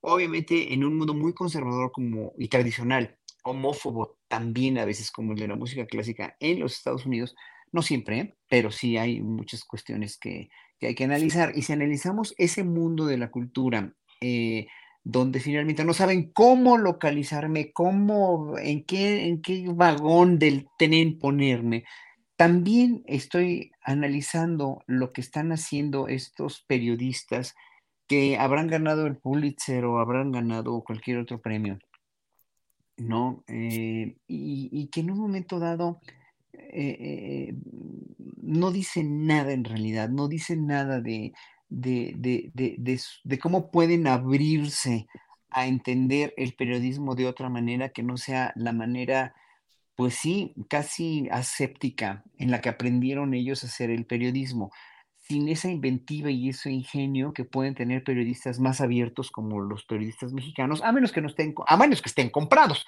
Si están comprados, como todos los que ya sabemos que están comprados y tienen intereses, obviamente los vamos a, eh, eh, los vamos a encasillar en el, mismo conservadurismo y en el mismo tengo la razón al 100%, que, que, tiene, que tiene Tim Golden, por ejemplo, ¿no? Y su jefe, de ProPublic. Entonces, bueno, para no hacer el cuento largo, no quiero extenderme mucho, yo veo, yo veo un, verdaderamente un típico caso en donde hay un excesivo, excesivo rigor, o, más bien rigidez, en entender cómo cómo, cómo, cómo, cómo piensa el otro y también hay un interés ahí de, de, dinero, porque esos intereses siempre son mezquinos, donde Obviamente están coludidos estos tres medios, ¿no? Por mucho, mucho respeto que me infunda, este, infunde este, la Deutsche Welle, ¿no? Por ejemplo, ¿no? No, no, no dudo que haya habido un timing así, un relojito de arena perfecto para publicar en menos de cinco horas estos tres artículos, pues, ¿no? Estos tres que es que reportajes. Ya se cayeron, no le hicieron nada a la imagen del presidente aquí, pero ellos siguen tratando, y ese es lo obtuso de los gringos, ese es lo obtuso de los, de los periodistas norteamericanos, que piensan ellos que tienen la razón y que son infalibles, y que todo eso que tú les rebatiste ahorita no tiene valor, porque lo que ellos dicen es finalmente lo que ellos sacaron como conclusión final y ya, y punto, aunque, se, aunque no se sostenga, aunque se haya caído. Bien, Horacio, gracias. Em, Ana Francis Moore, por ahí pusiste que habláramos de la DEA porque te había muchas dudas sobre esto y dijiste que seguro que yo te iba a dar luz y déjame decirte que soy como aquella canción que decía una lámpara sin luz. Aquí no, no tengo la luz que tú buscas, pero tú nos darás la luz suficiente. ¿Cómo ves el tema de la DEA? Yo creo que la vamos, la vamos a encontrar colectivamente. A ver, yo con esto que, está pasando, con las declaraciones que ha venido dando el presidente esta semana sobre si se enojaron por el asunto de Colosio, del segundo asesino, que luego, luego, ¡pum!, lo volvieron a sacar del mapa, ¿no? Que es muy interesante. Si lo vuelven a sacar del mapa es porque ahí hay un camino hacia dónde. Y creo que no debemos olvidar, y es algo que hemos venido aprendiendo, sobre todo más a profundidad este sexenio, que es que el poder ha estado ocupado por las mismas familias décadas, por el mismo grupo que se casa entre ellos, etcétera, eh, que se reproduce entre ellos y solamente está ahí y es muy hermético. Y son quienes realmente han detentado el poder, independientemente de si ellos mismos han sido presidentes o no. A veces no necesariamente, sino han colocado gerentes, por decirlo de alguna manera. Ahora, este esquema no es exclusivo de México. Entonces, podríamos pensar que algo similar pasa en Estados Unidos. Lo que es muy interesante con e, que está pasando en este momento es que pareciera que Biden o el mismísimo Trump no estaban enterados de una bola de cosas de la DEA, etcétera, etcétera. Entonces, esto nos lleva a dos reflexiones. Una, o nada, se están haciendo pendejos y sí sabían y están diciendo, no, yo nunca supe. O en realidad el poder, también en Estados Unidos, no está concentrado en una sola figura, no está concentrado necesariamente en el gobierno. Eh, y también hay poderes fácticos, lo que pasa es que no son nada visibles para el resto de la humanidad, ni siquiera sé si son visibles para la población. En su cine juegan todo el tiempo con eso, en su cine nos cuentan a cada rato que hay unos otros poderes que son los que realmente deciden, que el presidente o el propio Estado, más allá del presidente, son, es, ah, es una gerencia. Em, pero es bien interesante ya también empezar a ver a la DEA como ese receptáculo o ese brazo de un otro poder que no necesariamente responde al presidente. ¿Me explico? O, que, no sé si es un contrapeso, no sé si es enemigo del propio presidente de Estados Unidos, no sé si es un brazo armado de quiénes, eso de veras no lo sabemos. En México me parece que hemos estado empezando a tener una radiografía mucho más amplia y de todos modos, Julio, hay cosas que no sabemos. Es decir, si el personaje más escondido que se nos ocurre es, es la REA, perdón, pero no, hay personajes todavía más escondidos que no sabemos quiénes son. Más allá de si Salinas sigue siendo o no el malo de la película, más allá hay unos otros personajes que mueven hilos y que no sabemos y que no vemos. Lejos está de si el presidente, este, me explico, o sea, como ya bien quedó demostrado, los reportajes se caen. La pregunta es quién los mueve, quién coloca este nado sincronizado y cuál es la verdadera función de la DEA. Bien, Ana Francis. Fernando Rivera Cal... Ah, ya está por aquí, Fernando Rivera. ¿Sí escuchaste mi reflexión tan profunda y mis preguntas filosóficas, Fernando? De hecho, me dejaste anonadado, o sea, estoy patidifuso y, este, pues tratando de digerir tus palabras, Ana.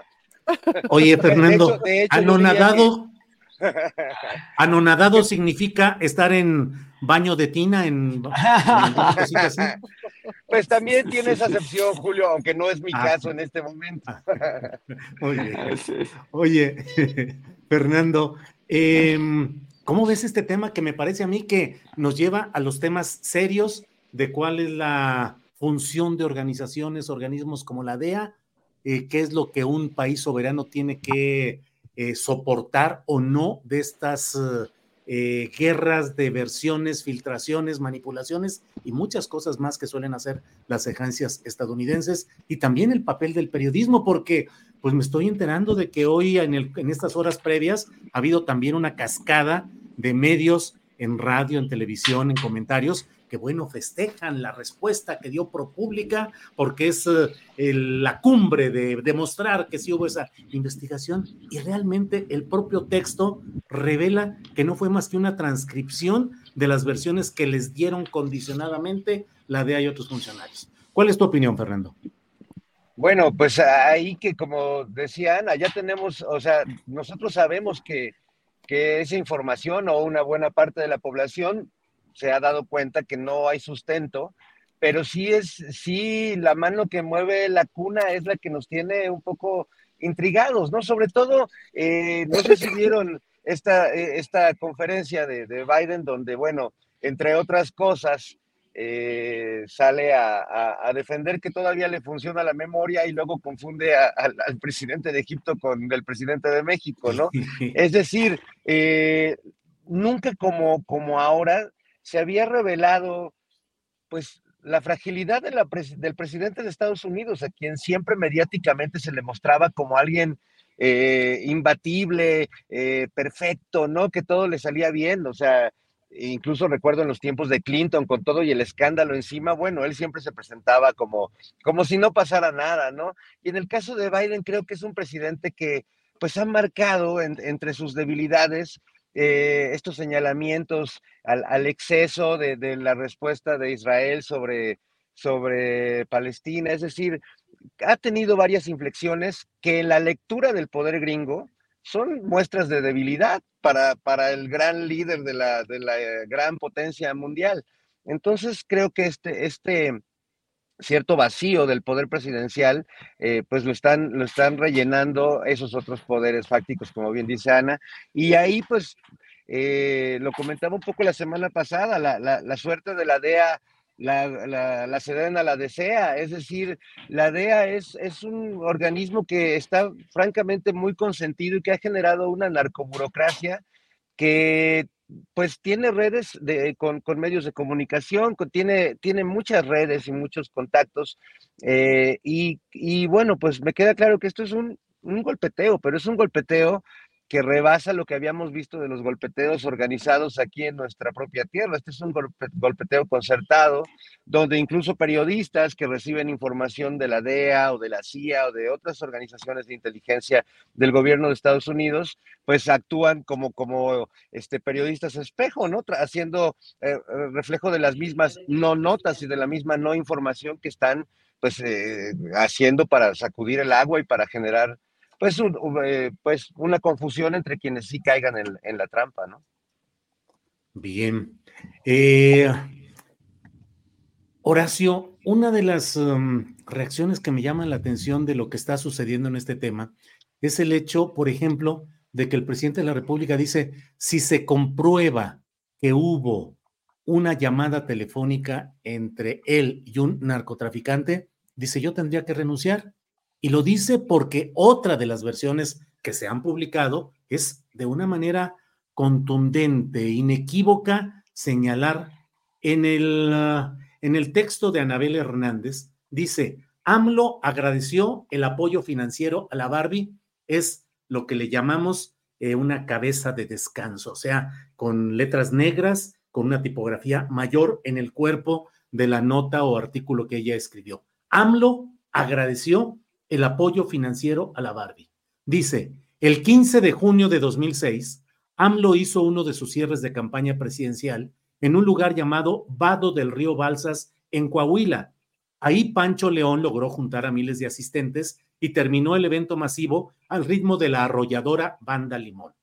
Ese día, según supo el gobierno de Estados Unidos, AMLO habló telefónicamente con la Barbie agradeció el apoyo económico a la campaña y dijo que cuando llegara a la presidencia quería que disminuyera la violencia, para lo cual le pidió ayuda al narcotraficante.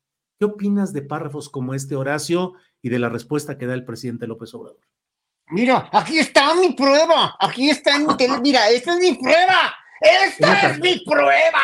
Y no te la voy a enseñar ni se la voy a enseñar a nadie hasta que yo diga. Mira, por favor. O sea, ¿viste? O sea, nada más. eso opino, eso opino, una eso opino. de presentación. Sí, sí, bueno, sí, también. o sea, Julio, aquí está. Ahí, está. Mis mocos, Julio, mis mocos son la prueba. Yo ya le lloré a este pedo, ahí están mis mocos. Así, pues no, no fríe. A ver, lo que quieran y manden, pero enséñenlas, preséntenlas.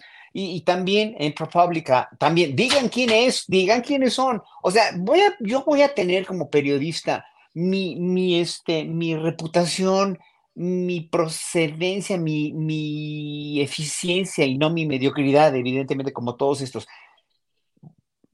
supeditada a lo que, lo que digan, a lo que me digan que tengo que decir, o en, el, en un momento que me digan qué tengo que publicar para qué cosa, Qué, qué, qué, patéticos, en verdad, qué periodismo tan patético. Simplemente nada más en tiempos de elecciones, en tiempos donde sabemos que hay así tiburones al acecho de una cuarta transformación que sí está transformando al país poco a poco, que no ha, que no ha culminado, que no ha pasado, no ha pasado todavía lo que tiene que pasar, que son los siguientes seis años o los siguientes doce, para poder empezar a, este, a, vislumbrar en, de veras de que la corrupción se acabó, de que la violencia se acabó, porque no es una cuestión fácil lo que ha tenido López Obrador, pero está empezando. Estos están como tiburones al acecho, están como, como, de veras, están viendo la primera oportunidad que, que tengan para tirar todo, ¿no? Lo vemos con Xochitl y sus giras, pues, hombre, o sea, la, gira esta que promete España, ¿qué va a hacer España? seguir queriendo someter a México a los intereses colonialistas de una España que ya no es tampoco un país que pueda colonizar nada, no más que sus empresarios, que claro, ahí sí hay muchos intereses económicos, o Estados Unidos, ¿a qué fue? ¿Con quién fue a platicar? ¿Qué fue lo, que, lo patético de esa gira de Xochitl Gálvez? Por Hey, it's Ryan Reynolds, and I'm here with Keith, co star of my upcoming film, If, only in theaters, May 17th. Do you want to tell people the big news? All right, I'll do it. Sign up now and you'll get unlimited for $15 a month in six months of Paramount Plus Essential Plan on us. Mintmobile.com slash switch. Upfront payment of $45 equivalent to $15 per month. Unlimited over 40 gigabytes per month. Face lower speeds. Videos at 480p. Active Mint customers by 531.24 get six months of Paramount Plus Essential Plan. Auto renews after six months. Offer ends May 31st, 2024. Separate Paramount Plus registration required. Terms and conditions apply if rated PG. Millions of people have lost weight with personalized plans from Noom. Like Evan, who can't stand salads and still lost 50 pounds. Salads generally for most people are the easy button, right? For me, that wasn't an option. I never really was a salad guy. That's just not who I am. But Noom worked for me. Get your personalized plan today at Noom.com. Real Noom user compensated to provide their story. In four weeks, the typical Noom user can expect to lose one to two pounds per week. Individual results may vary. Por la derecha está, de veras, está perdidísima en un, en un este, en una retórica y en, una, en, un proceder que no tiene la menor idea de lo que puede ser para ellos de beneficioso tener un gobierno, ah, de, perdón, ser una oposición digna, ser una oposición que no calumnie, ser una oposición que no esté nada más de, eh, contradiciendo por contradecir e inventando mentiras porque no tienen otra manera de sacar a relucir su verdad, porque no tienen verdad, entonces hacen eso. Y, yo no dudo que haya sido cualquiera de estos personajes de la derecha que haya, se haya coludido con la DEA y con, con, esos intereses que, con esa DEA ardida que está con López Obrador por haberles puesto un límite. Y con, con toda la, oposición mexicana, la, cara, por favor, esa, esa, nunca se me va a olvidar, la cara de la señora Nigroponte. O sea, era una cosa de veras, con, con las andeses que estaba diciendo esa señora Galvez, de veras, de veras, de veras, dices, es que estos creen en esa mentira tan grande, por eso vuelvo otra vez a, la retórica y más bien a la, a gringa, ¿no? La última, la filosofía gringa. Somos los reyes del mundo y tenemos razón. Nuestro país tiene razón en todo lo que hace, porque es nuestro... Y no estoy en contra del pueblo norteamericano, porque hay un pueblo norteamericano de izquierda que es bastante pensante, que vive en las ciudades, en las, en las, en las ciudades como San Francisco, Nueva York o Boston, pero que es una minoría también que tiene que luchar por desestigmatizar toda esa imagen colonialista que tiene Estados Unidos en todo el mundo. Desgraciadamente, a, los, a los Estados Unidos, al gobierno o al país mismo, a la nación como tal, pues le tiene mucho resentimiento mucha gente, pues desde Vietnam, pasando por Afganistán, e Irán, e Irak, y bueno, ya sabemos que otros países, digo, ¿para qué, para qué decir, para qué caer en, ahorita en, en, otro de Braille? Pero sí, en verdad, eh, híjole, es que no, no, no, no, eso, este periodismo vendido y este periodismo oportunista y sin sustento es muy mediocre, nada más. Bien, Horacio, gracias. Eh, Ana Francis, en este mismo terreno, ¿qué opinas de esta eh, persistencia insólita de las tendencias de las redes sociales, específicamente en X antes Twitter, de cuatro etiquetas, cuatro hashtags relacionados en una abierta campaña contra el presidente López Obrador, la etiqueta narcopresidente, otra narco y no sé cuántas cosas, cuatro tendencias que se han mantenido y sabemos cómo suelen darse estas cosas pero ¿qué te sugiere y qué tanto impacto puede tener en la percepción social un bombardeo desde de redes sociales de este tamaño? Pues está sincronizado, ¿no? Sincronizado y hasta con queso, digo, eso es evidente. Em, lo que es muy interesante es la narrativa que están construyendo, es decir, porque saben que van a perder la elección y entonces en ese sentido existe la posibilidad o existiría, digamos, la estrategia de anular la elección. Y la elección se podría anular si construyen todo esto, todo esto que están construyendo de va a ser una elección de, de Estado infiltrada por el narcotráfico. ¿Me explico? Toda esta cosa de que venga Almagro y que intervenga la OEA y etcétera, etcétera. Más allá de que lo logren, que veo muy difícil que lo logren, es interesante eh, ver eso, cuántos votos les jala, sobre todo para diputados y senadores, para alcaldías, para, me explico, para cosas eh, pues de la tan impresionante y tan importante de puestos de elección popular que se, que se ponen en juego. Entonces, creo que están justamente construyendo la narrativa. Entonces, la narrativa que están construyendo es, esa elección no vale porque la intervino el narco y porque es una elección de un narcoestado. ¿Me explico? Entonces, pues sobre eso van, Julio. ¿Qué tanta, em, qué tanto les va a funcionar? Pues vamos a ver el chicotazo, porque lo que ha pasado en los últimos, este, en, en las últimas avalanchas de estas, es que el presidente les da la vuelta y se las regresa triple, pues, ¿no? Entonces, pues vamos a ver qué pasa. La verdad es que me supongo yo que la estrategia del presidente ahorita es pongo mi resto, porque además el señor se retira, ¿me explico? Entonces, ya lo vimos presentando un paquete de reformas impresionante, poniendo el resto, eh, sin duda eh, reformas que podrá volver a presentar en el mes de septiembre, eh, pero también me parece que los hilos, o sea, los hilos que ha venido jalando, que se va encontrando de, ándale, pues esto iba hasta allá, porque ¿a qué va Xochitl a España? Más allá de lo que va a ser público. ¿Quiénes son? Otra vez, pensando en las verdaderas personas que toman las decisiones, que no son las que vemos y que no sabemos quiénes son. ¿A qué va España? Pues, ¿no? Entonces, sí, a ver, ojo que hay una organización potente con mucho dinero, con mucho dinero, que está sintiendo que le pisan que algunos callos, ¿me explico?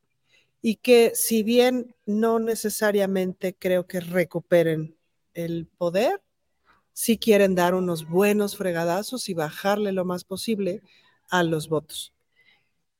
Y luego que, o sea, ¿dónde que, pues que tú dijeras, bueno, Movimiento Naranja está ayudando porque le va a bajar unos votos a Morena? y si no es por alcohólico, el otro no hablamos de él. Pues que ni siquiera sé si sea alcohólico, en realidad estaba echándose unas chelas con sus finísimas amistades, pero no se ayudan, ¿no? O sea, esa generación no se ayuda.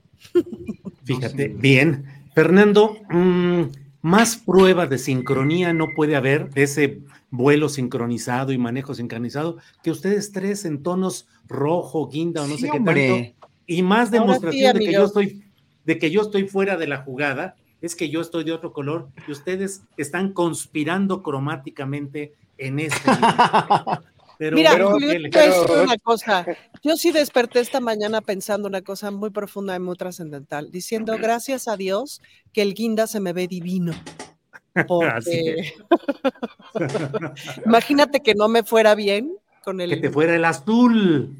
No, no. Fíjate que ya fuera de guasa, ese azul porque es que son del otro lado del pasillo. Ese azul se me ve muy bien y es una pena porque tengo tres blusitas de ese color que ya no pude usar más. Pero el guinda se me ve divino, Julio. Eh, se te ve divino, sin duda. Y la sincronía está tremenda. No, la, sincronía, es, increíble, me encanta el cuadro.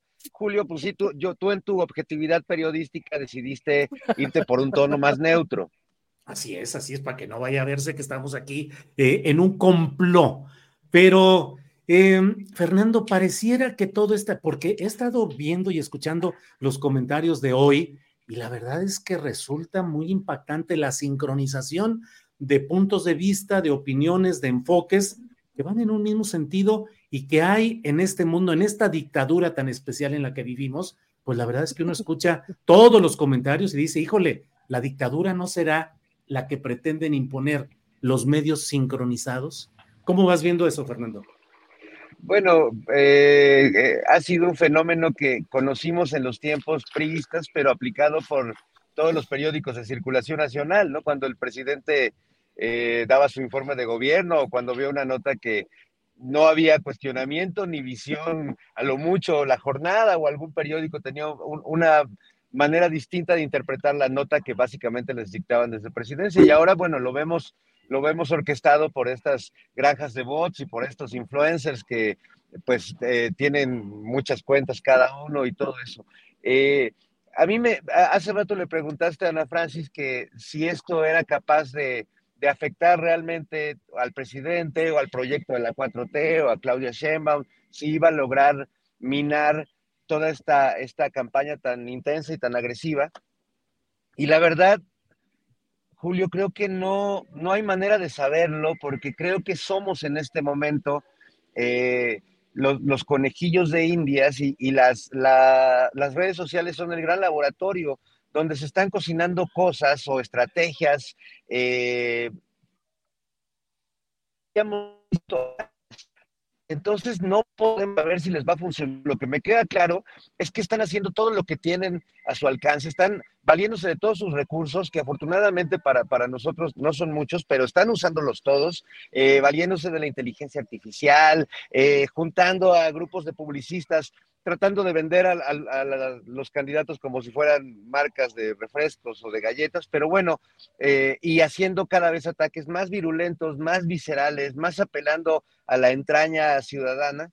Entonces, bueno, pues habrá que, hacer una campaña nacional de vacunación contra toda esa, esa ese veneno que está al que cotidianamente vamos a estar expuestos y por lo por y además en una sobredosis de aquí a, a la elección. Entonces, eh, eso es lo interesante quizás, que no hay manera de calcularlo. Ellos, ellos pegan y pegan y avientan toda clase de cosas que se van encontrando en el camino con todos los recursos que la tecnología les da, pero tampoco logran mover demasiado la, la aprobación que tiene el presidente, ni la percepción que tiene la gente, ni la intención de voto. Entonces, bueno, lo que me queda claro es que van a seguir intentándolo, ¿no? Eso, eso no hay manera, no, es irreversible y lo vamos a tener que padecer todos un poco. Híjole, una campaña, me hiciste pensar en esas campañas que luego hay contra, de vacunación contra la rabia o de prevención contra el moquillo o cosas de ese tipo. Tal cual. Este es el moquillo. Ese es el moquillo. Oye, eh, Ana Francis, déjame poner Ahorita en este momento nos comenta Alex Fernanda que las tendencias siguen igual en, en cuanto a Twitter antes X. Tendencias de México, en primer lugar, narcopresidente AMLO, segundo lugar, narcogobierno AMLO, tercer lugar, narcocandidata Claudia, cuarto lugar, narcocandidata Chainbaum, sostenidos con todo, todo lo que hay ahí.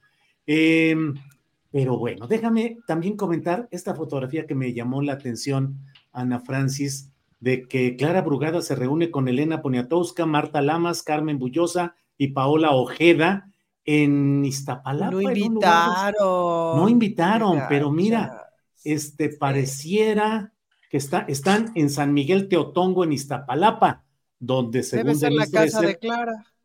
Donde según Denis Dresser, todos los morenistas deberían vivir ahí. ¿Qué opinas de esa invitación a que todos los de Morena o todos los 4T se vayan a vivir a Iztapalapa, Ana Francis? Fíjate que me, me topé con Denise Dresser en Zona Maco antier, que fui a, al primer día de Zona Maco que me invitaron y la verdad quedé muy agradecida. Estuvo muy lindo. Este, me la topé así y dije, híjole, no me da el rencor para saludarla. No me dio Julio, la verdad. Pues, ¿qué te digo? Es así de, hermana, no te amiga, no te estás ayudando, pues, ¿no? Así o más clasista tu comentario, así o más, eso, clasista. Nada, Julio, la verdad es que me sigue doliendo la decepción, a mí me siguen doliendo esas decepciones. Hay unas que ya no me duelen, pero más allá de mi dolor, es una interesante reflexión que nos lleva a lo anterior, porque esta cosa de ya la compraron y así, no aplica para ciertos personajes ni aplica para ciertas élites, sino tiene que ver más bien con una forma bien perversa de corrupción, que es justamente la discrecionalidad. Pensaba en esto que dijo el presidente del periodista este que corría con Salinas, ¿no? Ajá, Tim Golden. bueno, eso lo dijo el presidente. eso lo dijo el presidente. Pero yo de pronto pienso, a ver, soy una periodista que tengo, no sé, 30 años, eh, y de repente el presidente, que ya sé que el presidente, porque me parece que al principio de Salinas no sabíamos tanto quién era Salinas, supimos mucho más después quién era Salinas, pero no sé al principio, no lo sé yo, estaba muy chiquita, perdón. Pero imagínate que tú eres, este, y el presidente te dice, corramos juntos, tú corres, yo corro, corramos juntos. Me dijeron que corres, mano, vamos a correr. Te invito a correr. Debería de, yo creo que es una oferta difícil de rechazar en términos periodísticos, inclusive, la neta. Sí. ¿Y cómo se va tejiendo, no? ¿Cómo se va tejiendo el, aquí en Libertad de Expresión? Pues estás viendo quién soy. Me acuerdo que Jesús nos contó, este, que fue a una cena en casa de Salinas que la llevó Elena Poniatowska, justo. Que Elena le dijo, vente, acompáñame, no seas desgracia, y que Jesús dijo, obvio voy, para verlo de cerca, porque más te pues acuerdas que Jesús lo imitaba. Sí. Y que luego el güey dijo, voy a ir a tu teatro. Y entonces que Jesús dijo, Nel, no, no, va a haber una foto de ese güey entrando en el hábito. Y entonces, como mandan al Estado Mayor Presidencial, mandaban al Estado Mayor Presidencial un día antes para ver qué onda. Entonces, ese específicamente hizo ese día un show en donde hablaba no mal del presidente, sino horrible y caca y excusados, y, o sea, mal. Entonces ya el presidente no fue, ¿me explico? Eh, pero el asunto de que te vayan incluyendo, de que te vayan pepenando, de que te vayan pescando, de que formes parte de una élite, ¿no? Que es la que informa, que es la que no sé qué, y se va conformando un espacio en donde se alejan de la verdad, pues, Esa ha sido una estrategia para cooptar artistas desde hace 40 años o de toda la vida, no lo sé. Y entonces, claro, tienes a toda esta élite de la discrecionalidad profundamente ofendida y sacando lo peor de sí mismas. Entre ellas, este comentario de Denis Dresser de váyanse a vivir todos a Iztapalapa. Bien, Ana Francis. Perdón, eh, Horacio, que brinqué eh, tu turno. Regreso al orden tradicional para que vean que aquí la desmemoria del conductor es eh, ya frecuente. Pero, Horacio, viene el libro del presidente López Obrador. Gracias, se llama, y tiene esa famosa fotografía que luego algunos de los opositores creen que fue eh, programada, eh, preparada, fabricada, y que no fue simplemente ese momento que captó el gran fotógrafo cuyo nombre diré un poquito más adelante, pero una foto extraordinaria. ¿Qué opinas de el título? Gracias, por un lado, Horacio, y por otra parte, del momento en el cual se produce. ¿Cuál va a ser ¿Cómo va a quedar eh, la corriente 4T obradorista cuando López Obrador de verdad diga, gracias, ya me voy a mi casa, adiosito? Ahora sí. Pues los dos son testamentos políticos, ¿no? El libro, ¿no? Para ya cerrar un ciclo y las reformas, ¿no? A la constitución que lanzó el, lunes, ¿no? Y, para mí es finalmente un, eh, es una coronación de, un sexenio que sí tuvo muchos, muchas cosas que dejó de ver, porque aquí nos están diciendo por ahí la mesa más aplaudidora, la, la, mesa más chaira, la más aplaudidora. No, señores, no es que aplaudamos, es que vean toda la, vorágine de, desinformación y de, y de mentiras que hay en todos los medios. Y si nosotros no hablamos lo que debemos hablar, más aparte Julio, ya vean, la, la videocharla de ayer de Julio, para que vean que, que, Julio es muy equilibrado, ¿no? Sobre lo de Yotzinapa. ¿no? Véanla, por favor. Pero sobre todo, esa vacunación de la desinformación, y quiero, quiero eh, agregar un poquito a lo que decía Fernando de la vacunación contra la desinformación. Seamos todos nosotros los que estamos aquí, todos estos 7 mil, no, no, ahorita ya hay más personas, creo que hay 12 mil personas, ¿no? Ya viendo esta mesa. Pues miren, pongan ustedes que el mismo 70% que tiene de aprobación de AMLO haya aquí eh, con estas personas que están aquí, todos los, los, amigos del chat que están viéndonos y los que nos van a ver en Canal 22, que están conscientes de que no puede haber un desequilibrio informativo tan grande como el que hay, como el que está propiciando también Tim Golden y, y ProPublica y todos los demás, y en la misma Anabel, etcétera, etcétera, que son desequilibrios informativos que pueden llegar a afectar a muchos, pero el 70% de popularidad de un presidente como Andrés Manuel no se lo quita a nadie. Y eso es lo que más de veras enardecidos e impotentes los tiene, ¿no? La cuestión es que debería de haber una mejor circulación de esta información en vez de un hashtag que no vale nada, que, es comprado, que son hashtags que son total y absolutamente, este, eh, sí, comprados por, por quienes los pagan.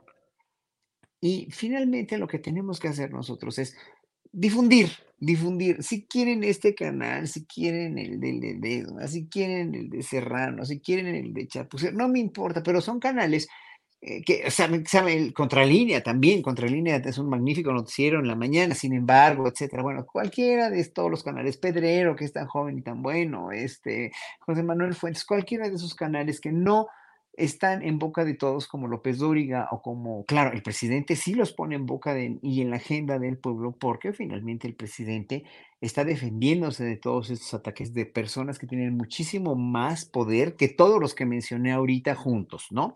Entonces, todas estas personas, una persona como Loreto, una persona como López Dóriga o como cualquiera de ellos, tiene mucho poder de llegar a, lugares más recónditos de, de información que los que llega Julio Astillero. Entonces, por eso es importante. Ahora, nosotros, si hay cosas que en las que yo me, he manifestado estar en desacuerdo con este gobierno, porque nos quedó de ver o porque hay todavía corrupción en mandos medios o en el proceder de mandos más bajos, etcétera, etcétera. Sí, pero lo que hay que defender no es precisamente a una sola, a un solo aspecto de la transformación, sino a la transformación del país en conjunto, que es lo que la gente no entiende. Entonces, bueno, ahora sí que, que el legado de Andrés Manuel López Obrador es el legado de una sola persona que intentó y lo hizo en, lo en la manera de lo posible muy bien o bastante bien y son legados que finalmente se apliquen o no las leyes a la Constitución, se aprueben o no, pues nosotros somos los que tenemos la decisión si se van a aplicar o no, ¿eh? ya lo dice muy seguido el presidente en la mañanera, porque somos los que vamos a votar y tener un Congreso con una mayoría calificada en la cuestión de Morena, que no nos gusta en su totalidad Morena. A ver, yo quisiera que me digan qué país tiene un gobierno donde todo es perfecto. Llámese Singapur, llámese Suiza, llámese lo que quieran no hay un gobierno perfecto en ninguna parte del mundo. Y este gobierno ha tenido muchas falacias, sí, pero ha tenido un líder que es verdaderamente un, con un gran carisma, un líder enormemente carismático, ¿no? Como lo hablaban hace ratito de este con, con Lorenzo, ¿no? Es un líder carismático que tuvo a bien eh, trazar un sendero para este país los próximos años y que pues lo quieren destrozar y lo quieren destruir, porque obviamente este es 25%, 30% de gente que lo odia a muerte, pues obviamente lo quiere, lo quiere, este, lo quiere, no lo quiere muerto, pero sí lo quiere destrozado, pues quiere este, ver todo lo que hizo destrozado. No lo van a lograr, no lo van a lograr, pero van a hacer todo lo posible por sacar y sacar y sacar y sacar de aquí a las elecciones. No la tienen fácil, no, tampoco la cuarta transformación la tiene fácil, no, pero los que la tenemos fácil somos nosotros, pueblo mexicano, a la hora que vayamos a votar. Por favor, piénsenle bien y difundan noticieros como este. Y el legado de López Obrador, ahí está, ya, se va a ir, nos va a dejar huérfanos, muchos vamos a estar de veras así como que a la expectativa de ver qué propone la siguiente presidenta, ¿no? Y vemos, ya, ya veremos qué pasa, pero sí, López Obrador, el mundo va a estar, en México va a estar diferente. Bien, gracias. Horacio. Eh, Fernando Rivera Calderón, ay papá, ahora sí te la vas a...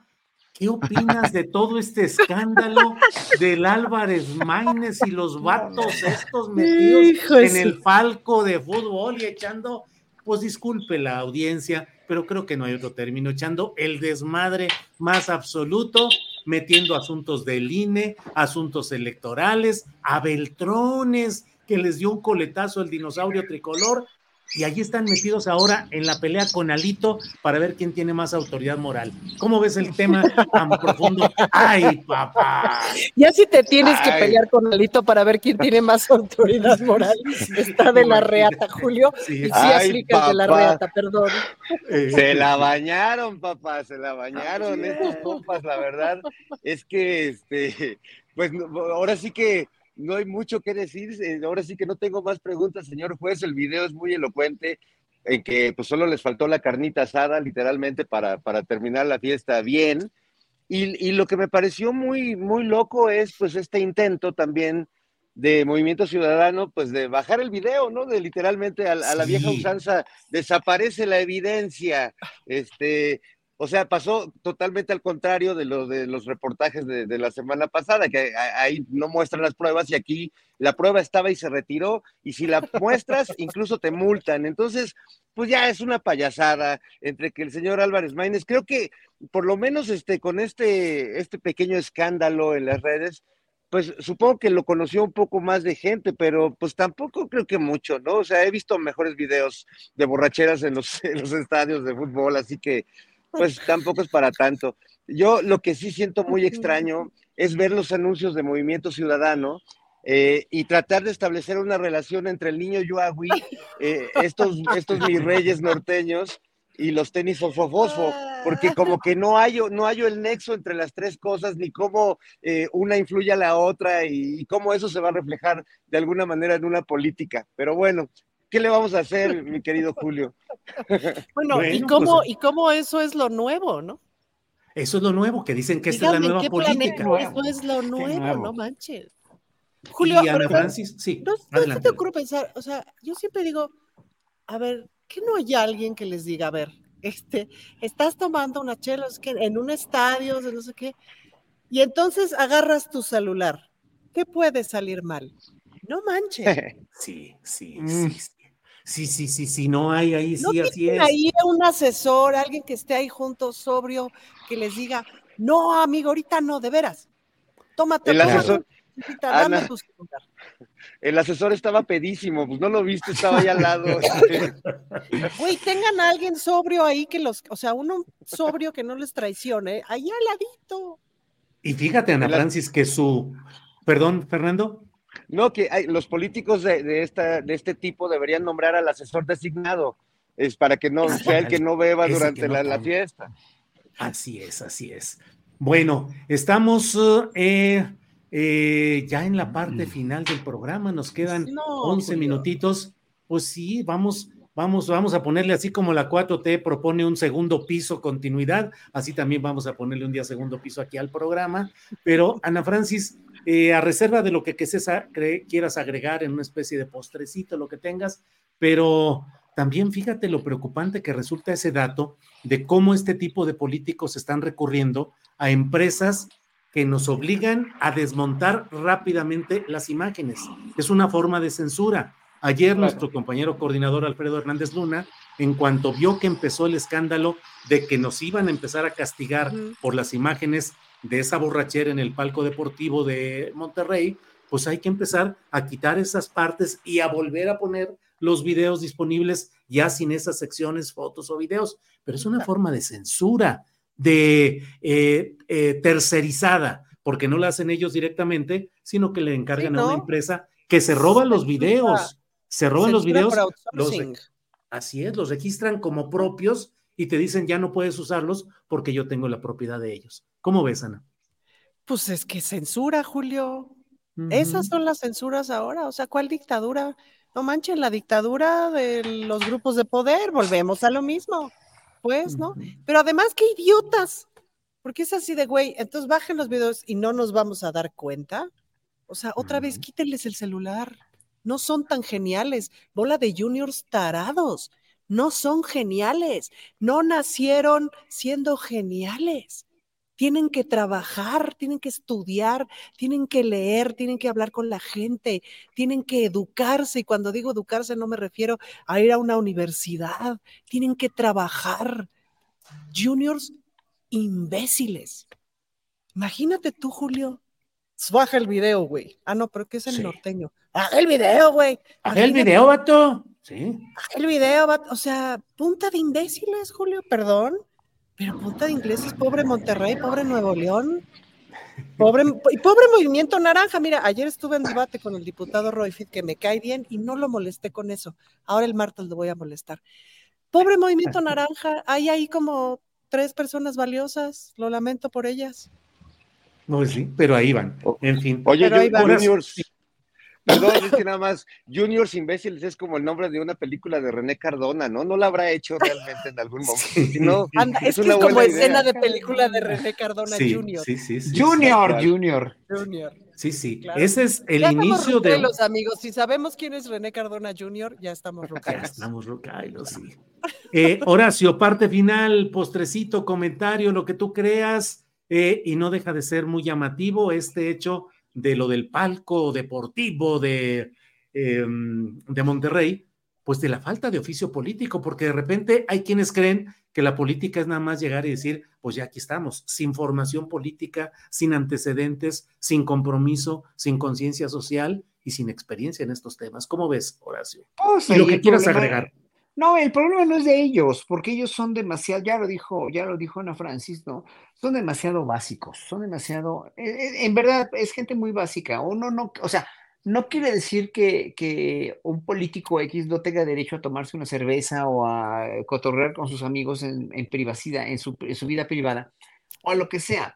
Pero, pero es el, el hecho de haber censurado, etcétera, etcétera. Bueno, ya, ya vimos cómo se las gastan. Pero el problema no es de ellos, porque es de quien los puso. O sea, Dante Delgado, ¿qué piensa? O sea, ¿qué opina?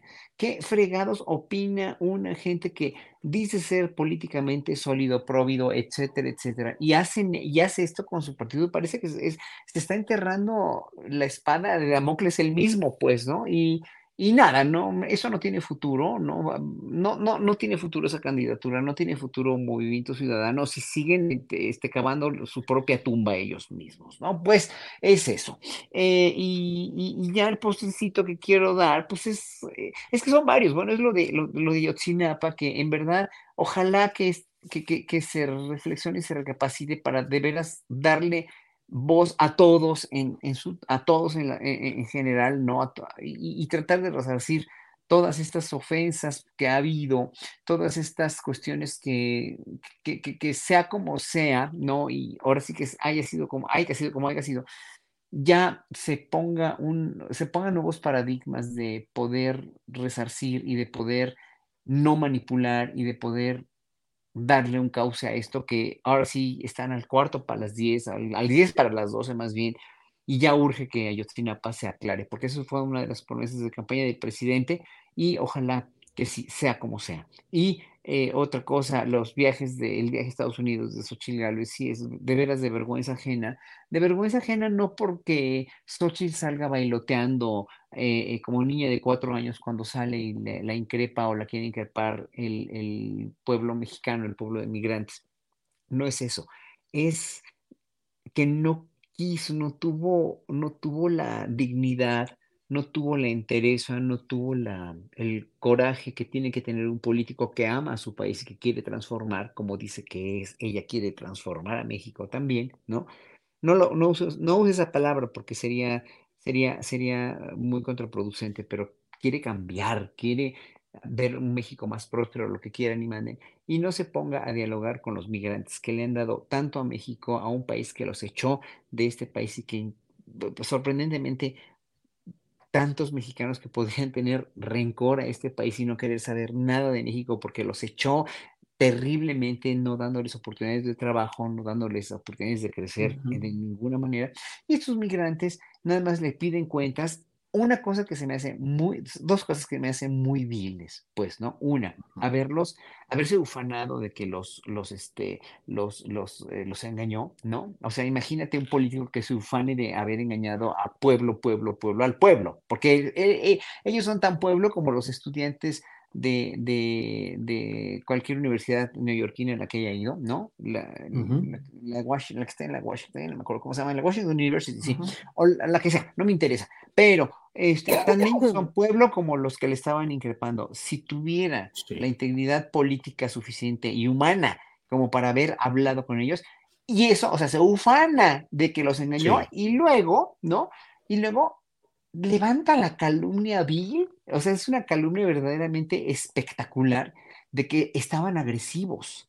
O sea, no, señora, porque si hubieran estado agresivos, hubieran, la hubieran golpeado cuando salió con la chamarra blanca, como su suplente de la chamarra blanca, hubieran golpeado, se le hubieran abalanzado, pero no, ellos querían oírla. Estoy seguro que lo que querían los migrantes era escuchar qué pensaba o cómo los iba a confrontar o cómo los iba a, realmente a, a convencer por lo menos de que no era tan mala. Pero bueno, esas dos cosas verdaderamente la hunden en un fango de indignidad y de terrible, de, veras de ignominia. Bien, Horacio, gracias. De Fernando no son como yo pensaba. Eh, soldado Fernando Rivera Calderón, ¿a dónde va usted, soldado Fernando Rivera Calderón? Confiese, repare, ah, exija, muestre, le voy a exigir que cante usted debe cantar lo que sabe y demás cosas. Fernando. Yo solo, solo les voy a decir, les voy a decir una cosa. You have to walk the talk. Ay, no, por Dios. Fernando, tenemos por ahí una cancioncita, ¿la podemos ir poniendo? Antes de que se nos acabe el Julio, Ana Horacio, hoy es el estreno de mi nuevo sencillo de Monopordio, eh, Buscar sin encontrar es la canción que le da título a mi nuevo disco y estoy muy feliz de que ya se encuentra en todas las plataformas. Ojalá la escuchen, ojalá les gusten y aquí les vamos a dar una probadita este, de este estreno mundial. Va, adelante, por favor.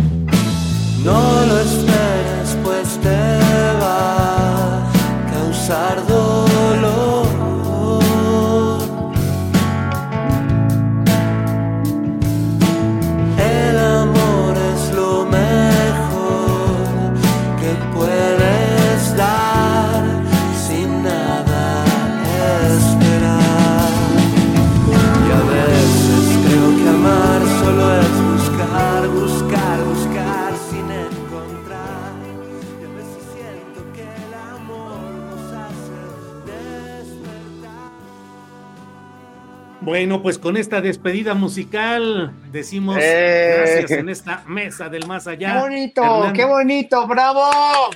bravo. Gracias, amigos. Muchas gracias. Espero que les guste. Muy bueno. Órale. Gracias, Fernando, por esta eh, amabilidad de dejarnos además reproducir esta canción tuya y adelante. Muchas gracias.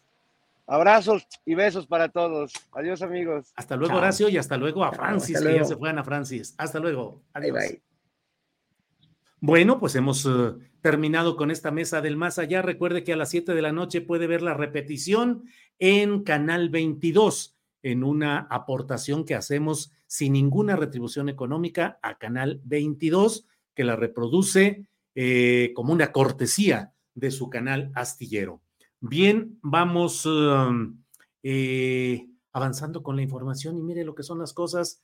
Ya le daré el detalle un poquito más adelante, pero eh, López Obrador da respaldo a Cuauhtémoc Blanco hoy durante la restauración del antiguo Palacio de Cortes. Ya lo platicaremos un poquito más adelante, pero por lo pronto vamos ya con nuestra primera sección de recomendaciones de fin de semana y vamos de inmediato con María Hahnemann, pianista. Adelante. Hola Julio Tripulación, segundo viernes de febrero y les cuento que en su sexta edición del Festival Internacional de Piano del UNAM arranca ya este fin de semana. Se van a escuchar obras escritas por compositores y compositoras de diversas épocas y países de América, Europa y Asia. Este fin de semana se presenta el pianista mexicano Carlos Almerón, que su recital comprende una amplia variedad de autores, desde el barroco hasta nuestros días. Sala Carlos Chávez, 6 pm, mañana 10 y la Orquesta Filarmónica de las Artes tiene una temporada con mucha actividad. Para este fin de semana se va a dar dos conciertos de duetos de amor, tanto de ballet como de musicales, para conmemorar el 14 de febrero. Esta orquesta la podemos escuchar en el Auditorio Frangélico del Centro Universitario Cultural en Copilco. Busquen sus boletos en el link que aparece en pantalla y disfruten de su nueva temporada, además de seguirlos en sus redes sociales.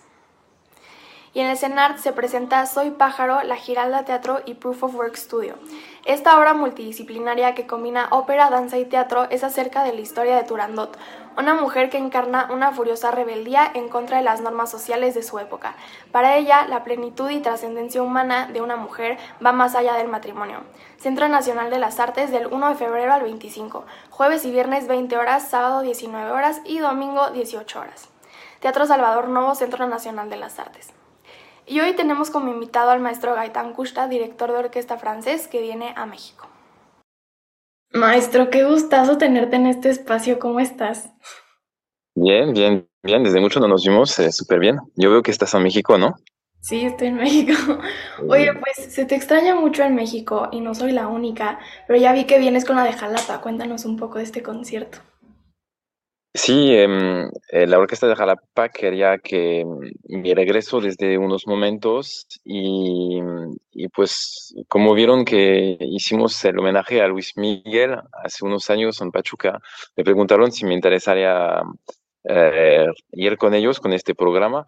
Yo la verdad yo quería hacer un programa de música clásica, pero también me gusta mucho la, música popular. Luis Miguel es parte de, de toda esta música popular y siempre es un regreso regresar con es, siempre es un gusto, perdón, regresar con la orquesta de Jalapa. Amo Jalapa, amo esta orquesta, entonces es, es, es genial y amo México, entonces estoy muy feliz de regresar la próxima semana a México y a comer muchos tacos. Eso. Un concierto más ligero, más relax y seguro muy padre. ¿Quién propuso, o sea, aparte, quién propuso este concierto de Luis Miguel? Eh, em, eh, me, me lo preguntó Martín, que es el director artístico de allá, porque, em, ¿sabes? Cuando, cuando yo era director artístico en la, en la Oswech, en, en Pachuca, yo creo que todos sabían más o menos los programas que hacíamos entre las orquestas. Entonces, él me propuso venir con este, con este programa y también me preguntó por el próximo año, pero, pero por este, porque como es el mes del, del amor y de la amistad, eh, me dijeron, ah, puede ser interesante y, y como tienes una buena conexión con la gente y con la orquesta, me dijeron que, que va a funcionar muy bien y yo creo que es, es muy importante para las orquestas también hacer este tipo de programa porque porque pues dentro de una temporada es como un momento, como tú dices, relax para todos, disfrutamos buena música y, y es genial. ¿Y qué más planes hay, ya sea aquí en México o en alguna otra parte?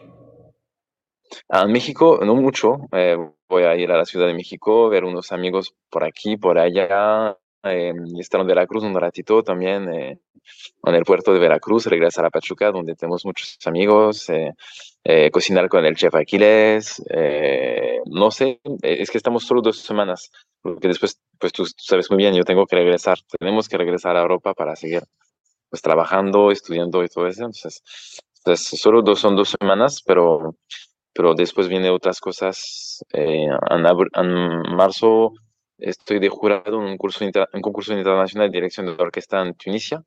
Entonces, estoy muy feliz. Y aquí en Po, en Francia, estoy dando clases de dirección de orquesta. Entonces, yo feliz de la vida. Así la vida, nueva. Súper, pues muchísimas gracias por tu tiempo y te estaremos esperando con mucho gusto. Sí, un abrazo fuerte y nos vemos pronto. Ahí lo tienen Gaitán Custa, director de orquesta. Y ya me les voy, pero antes de irme le quiero recordar a la audiencia que Astillero Informa es un proyecto que se autosustenta y vive gracias a sus aportaciones. Aquí las cuentas por si quieren donar. Y los invito a seguirme en las redes, me encuentran en Facebook, Instagram, Twitter, YouTube, Spotify y TikTok como María Jane Mambera. Y como siempre les deseo un musical y feliz fin de semana y si tienes un sueño, no te rindas. Bien, gracias a María Jane Mambera y vamos de inmediato con Daniel Roblesaro, que está de vuelta con nosotros y le agradecemos su colaboración de esta semana. Daniel Roblesaro. Viernes Tripulación Astillero. Julio, Alex, Ángeles y a todo el equipo. Aquí estoy de nuevo después de que el virus más famoso de este siglo estuvo de visita en mi casa. Y pues esta vez no me fue tan mal. Yo creo que las vacunas y mis propias defensas ayudaron. He escuchado que hay un repunte de casos. Todavía muy controlable, pero no está de más cuidarse y usar cubrebocas en espacios cerrados y con mucha gente. Aunque ya no sea obligatorio. Más bien, como medida de prevención voluntaria. Yo creo que a nadie le conviene arriesgarse y enfermarse. Platiquen. ¿Cómo anda el número de contagios en el lugar donde viven? Vi hace tiempo una nota de varios medios, que dijeron que siete estados y 16 hospitales estaban saturados. Pero no dijeron cuáles estados de la República, y cuáles 16 hospitales. Y como dice Julio, hay que tener rigor periodístico. Leo atento sus respuestas. Porque prefiero la información directa de ustedes para no caer en noticias falsas o exageradas. Por otra parte, quisiera hacer un comentario respecto de los recientes acontecimientos sobre protección animal. Me da mucho gusto que Benito ya esté en un entorno sano. Y también estoy a favor de que se rescate al elefante Eli. Y que se terminen las prácticas en las corridas de toros. Pero también pienso en las peleas de gallos y de perros. ¿Todavía existen? Yo creo que una sociedad que se une por una causa de defender la vida y la dignidad de seres vivos e indefensos, es una señal de madurez y de esperanza. De hecho, se me ocurre una idea. ¿Ustedes han visto alguna vez toros libres y felices? A lo mejor corriendo o pastando. ¿Qué tal si, como en African Safari, creamos en México el primer santuario para toros de Lidia? O sea, pagamos pero por ir a verlos disfrutar su vida. Entiendo lo de que la tauromaquia también es una fuente de ingresos. Pero con inventiva y talento, tal vez se pudieran modificar las reglas para que el toro no tenga que sufrir. A ver, metan al torero sin armas. Que con su agilidad y talento evite o se enfrente al toro. Y perdón que diga esto, pero me siento identificado con esos seres que no tienen voz. Y que son vulnerables a padecer abusos de todo tipo. Recordemos algo muy cierto.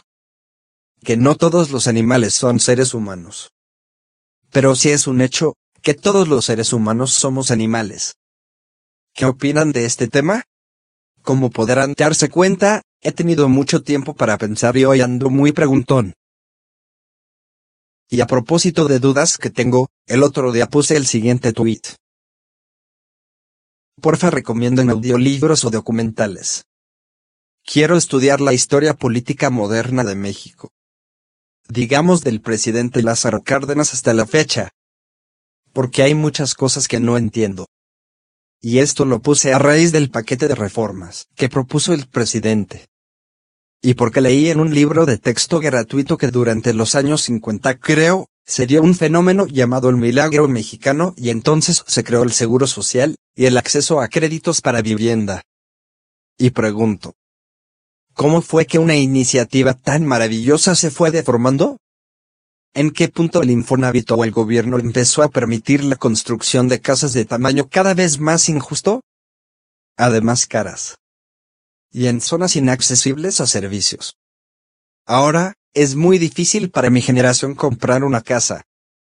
Mi mamá nunca tuvo esa oportunidad, y yo no sé si algún día la tendré. Y el seguro social del que tanto se presumía, cómo se empezó a quedar sin dinero para atender a los trabajadores. Yo creo que es un tema muy complejo, ¿no? Entonces les encargo sus recomendaciones, ¿va? Y ya por último, y para terminar con mi choro mareador de hoy, la palabra del día. Tutupiche. Esa palabra yo nunca la había escuchado. Mi mamá dice que ella lo conoce como perrilla y su abuelita decía que salías si veías algo indebido. Ya ven los prejuicios, costumbres y supersticiones. Por supuesto, yo lo busqué en Google y dice lo siguiente. Un orzuelo es una infección bacteriana que afecta una o más de las pequeñas glándulas cercanas a la base de las pestañas. Es similar a un forúnculo, o grano. Y suele ser doloroso. Ustedes, con qué nombre lo conocen y por qué sale según las creencias populares. Aquí les leo atentamente. Y hasta aquí mi tutupiche. Digo, mi choro mareador de hoy. Hasta la próxima.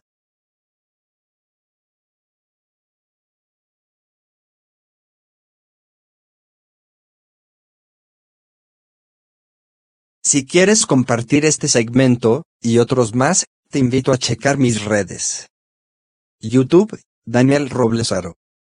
Facebook, Daniel Roblesaro. Twitter, arroba Daniel Roblesmex.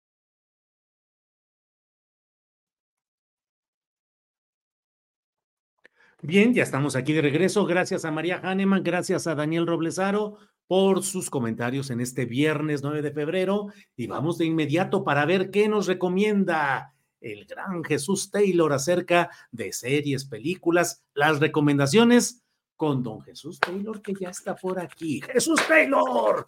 tienes, que hacerle, tienes que hacerle así como molinillo, así, listo. Un molinillo así. ¿Te gusta el chocolate? Eh, sí, no, no lo acostumbro mucho, pero sí, cuando hay, sí, sí, lo, me echo uno con un panecito. ¿Qué postres o dulces? cualquier cantidad de postres y dulces que te puedas imaginar, Julio. Yo parece que todavía sigo teniendo cinco años. Le entro a los dulces y a los postres con singular alegría, lo que me pongas. Órale. No discrimino, pero en particular cualquier tipo de gomita, las gomitas me ah. gustan mucho. Órale. ¿Qué nos tienes para este fin de semana, por favor? pues aquí andamos, Julio, nuevamente con una recomendación para ver en cines. Ya ves que estamos, como le conoce mucha gente, en temporada de premios y el cine pues eh, viene ahorita con muchos estrenos aquí en México, aprovechando que muchas películas están nominadas y, la gente las empieza a escuchar un poco más, entonces dice, vamos al cine y llevo ya varias semanas recomendando películas de estas nominadas. Esta es una de ellas, una película nominada que se titula, aquí en México la titularon Secretos de un escándalo. El título original, fíjense cómo se llama, May December, o sea, mayo, diciembre. Y es que en inglés los norteamericanos usan pues una frase un poco coloquial, por ahí alguien me escribió eh, así como el 40 y 20, haz de cuenta, 40 y 20, aquella canción de, de José José, ¿verdad? Para definir el May December es eh, una manera de decir que hay una relación cuya diferencia de edades es muy grande. Eh, y lo dicen coloquialmente May December Romance, eh, es decir, como si fuera de la diferencia de primavera a invierno, ¿no? y bueno, esa es la, la, la, la, historia que si bien es un guion ficticio, la película está nominada en la categoría de mejor guion original. E, es triste este tipo de, situaciones porque es la única nominación que tiene esta película y me parece que tuvo que haber tenido por lo menos otra más que era actuaciones de estas dos grandes estrellas que es Natalie Portman y eh, Julianne Moore. Se avientan un duelo de actuación. Digo, no porque estén peleando, pero es una actuación impresionante la de las dos pero sí está basada, Julio, en una historia inspirada, digamos, inspirada en una historia que sucedió por allá de los años noventas, donde una eh, profesora, en la vida real fue una profesora, aquí no es una profesora, está todo cambiada la historia, pero en la vida real fue una profesora que tuvo una relación sexual y, una relación eh, más extensa con, un alumno de ella de eh, séptimo grado. O sea, estamos hablando un chavito de secundaria, de primero, segundo de secundaria en los Estados Unidos, 12, 13, por ahí años de edad. Eh, y vamos, fue por los noventas muy impactante esa historia. Bueno, eh, toman ese guion, o más bien toman la idea y hacen este guion muy modificado, no se parece nada a la vida real, pero sí tiene ese centro donde Imagínate que después de ese escándalo pasaron 20 años y se quiere hacer una película sobre la vida de esa persona. Así que va a llegar una actriz a convivir en ese entorno con la protagonista de ese escándalo eh, para conocerla, empaparse de cómo es, cómo piensa, cómo actúa y poderla interpretar en una película. Y entonces lo que nos presenta el director Todd Haynes, que es un buen director que nos ha presentado buenas películas, eh, la produce eh, dentro de las producciones, dentro de las productoras está Natalie Portman, pues nos presenta una historia, Julio, que impacta, que impresiona desde cualquier punto de vista. Eh, uno no sabe si ponerse nervioso, este, si reírse en, este, en esta risa del pues del sarcasmo, de las situaciones, de los absurdos que nos puede plantear, o llorar o conmoverse. Eh, hace una alegoría la película ahí a unos animalitos muy peculiares eh, que empiezan como larva y luego tienen alitas.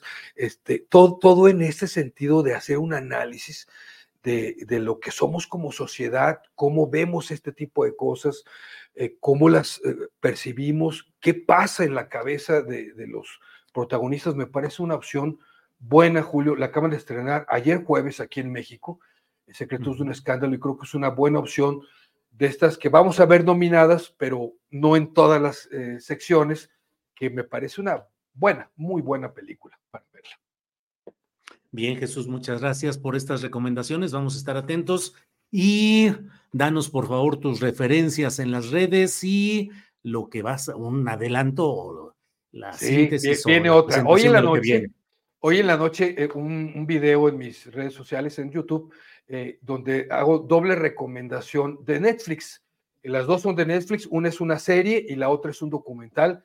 No se pierdan el video hoy en la noche en mi canal de YouTube, que es Taylor Jesús, mismo Taylor Jesús, eh, X, eh, Threads, Instagram, Taylor Jesús, el canal de YouTube, ya lo dije, y lo que Taylor se llevó en Facebook, ahí para que me visiten y ahí esperemos los videos para este fin de semana. Jesús Taylor, muchas gracias y seguimos en contacto la próxima semana.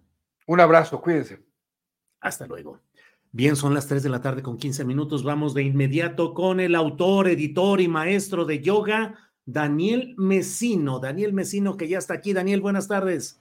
Hola, Julio, ¿qué tal? Muy buenas tardes. Me da muchísimo gusto saludarte en este viernes caótico después de la semana que tuviste y que sigues teniendo, ¿no? Los tweets no paran y, y pues presenta pruebas y todo lo demás, ¿no? Pero, pero digamos, como una vez me dijo Ana Francis Moore, si no te diviertes aquí, este, o sea, no sabes en qué estamos, pero si no te diviertes, pero te aseguro que te vas a divertir. Y pues bueno, yo eh, en esta semana ya no le, hoy traje un ensayo que tiene que ver con un tema que de estos libros que me llegan, digo, bueno, ¿qué voy a leer este, para en 15 días, para esta semana? Y había un libro que dije, híjoles, a, lo mejor no alcanzo a leerlo o se me hace muy técnico, pero lo comencé a, a leer, a ver, y me asombró mucho porque eh, pues tú ya lo has comentado que hoy es una realidad tangible lo que vemos en varios ámbitos, como lo has manifestado, el uso de la inteligencia artificial para alterar imágenes, con, eh, contestar eh, redes sociales, generar toda esta parte que tiene que ser con, pues, con los ejércitos de, de, de bots, etcétera. Eh, atacar a quienes muestran una postura determinada. Y, esto es la punta del, del iceberg de lo que yo hablo en, es, bueno, lo que los autores hablan en este libro que se llama La ola que viene, el gran dilema del siglo XXI y que aborda, eh, y que es el libro que vengo a comentar contigo, y que habla de este dilema que que tal y como los explican los autores, que es un texto de divulgación eh, escrito por Mustafa Suleiman, que es el cofundador de una startup que se llama eh, Inflection AI por eh, Artificial Intelligence, y que empezó cuando hace 20 años, cuando nadie creía que esto iba a ser posible y de repente, boom, el salto y generó, vaya, una cantidad de pues de recursos que, y también trabajó en, este, en Google, etcétera. Y está coescrito con eh, el eh, Michael Baskar, que es editor e investigador, y algunos de sus títulos, como por ejemplo La máquina de contenidos, fue publicado en español por el Fondo de Cultura Económica. Eh, y bueno, este, en este libro es, los autores dicen cómo los avances tecnológicos desde la rueda, la máquina de vapor, la luz eléctrica, etcétera, están íntimamente ligados al desarrollo de, la humanidad, ¿no? Y también cómo estas grandes transformaciones toman forma de olas capaces de cambiar al mundo. Y esta eh, proliferación de tecnologías en oleadas es la historia del Homo technologicus, del animal tecnológico. Y son dos, las explican los autores, las tecnologías claves que definen la ola que viene. La inteligencia artificial y la biología sintética. Juntas, mm. advierten los autores, marcarán un nuevo amanecer para la humanidad. La ola de tecnología que se avecina nos llevará a un punto de inflexión que, si, que es imposible contenerla, y muchos de lo, de lo que ellos pronostican es que las consecuencias pueden ser eh, dramáticas y potencialmente nefastas, pero tampoco podemos permanecer ajenos y alejados porque si sus frutos nos vamos a quedar eh, indefensos y en una situación precaria. Imagínate, ahora no podemos nosotros pensar la vida sin un teléfono inteligente, sin WhatsApp, sin eh, transmisiones vía Zoom como lo estamos haciendo ahora, Google Maps, o incluso las aplicaciones de citas, que son la manera de conocer a más personas. Muchos intentos gubernamentales, es, eh, este es otro tema que, que aborda, y de los muchos que se abordan en este libro, es que eh, muchos gobiernos han tratado de detener el avance, ¿no? Por ejemplo, tú sabes, la imprenta de Gutenberg fue prohibida durante varios siglos, pero a medida, explican los autores, que los productos se vuelven más baratos y su uso se generaliza, no se pueden rechazar. Los avances en la ciencia de la inteligencia han abaratado sus costos y accesibilidad. Basta hoy con tener un teléfono inteligente para acceder a crear, eh, como ya lo vimos ahora en estas campañas, a través de inteligencia eh, artificial. Ahí donde hay demanda, la tecnología siempre irrumpe. Y cuando las innovaciones permiten hacer más con menos, su atractivo no hace sino crecer con él y su implementación. Porque aparte, nuestro apetito de innovación es insaciable. Siempre queremos lo más rápido, lo más eh, cercano a la realidad, la perfección. El único ejemplo, fíjate, esto es bien eh, interesante, donde esto no ha aplicado fue en el desarrollo de la tecnología nuclear, ¿no? La, la guerra armamentística, que en 1968 eh, tuvo un momento clave cuando varios países por primera vez, por primera y yo diría que única vez, se unieron para contener el desarrollo armamentista ante la posibilidad de un eh, eh, apocalipsis nuclear, ¿no? Entonces fue ahí donde se detuvo, aparte porque es muy caro es muy caro este, desarrollar este tipo de tecnología. Entonces, eh, ¿por qué leer este libro? Ya para concluir, los autores presentan un recorrido de la historia con datos apasionantes sobre la tecnología y sobre la tecnología y cómo está desarrollada al desarrollo de la humanidad. Además, nos hace reflexionar entre quienes están a favor del desarrollo de la inteligencia emocional artificial y aquellos que se oponen, presentándonos ambos eh, escenarios posibles. También hay muchas personas que no nos habíamos tomado muy en serio porque ya son parte natural, pero desconocemos sus posibilidades.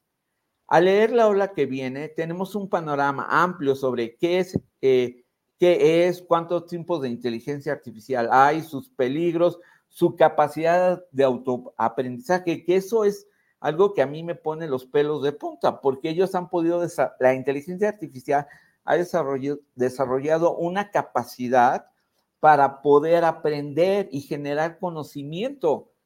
Y esto, eh, pues aquí ellos exponen sus peligros y beneficios.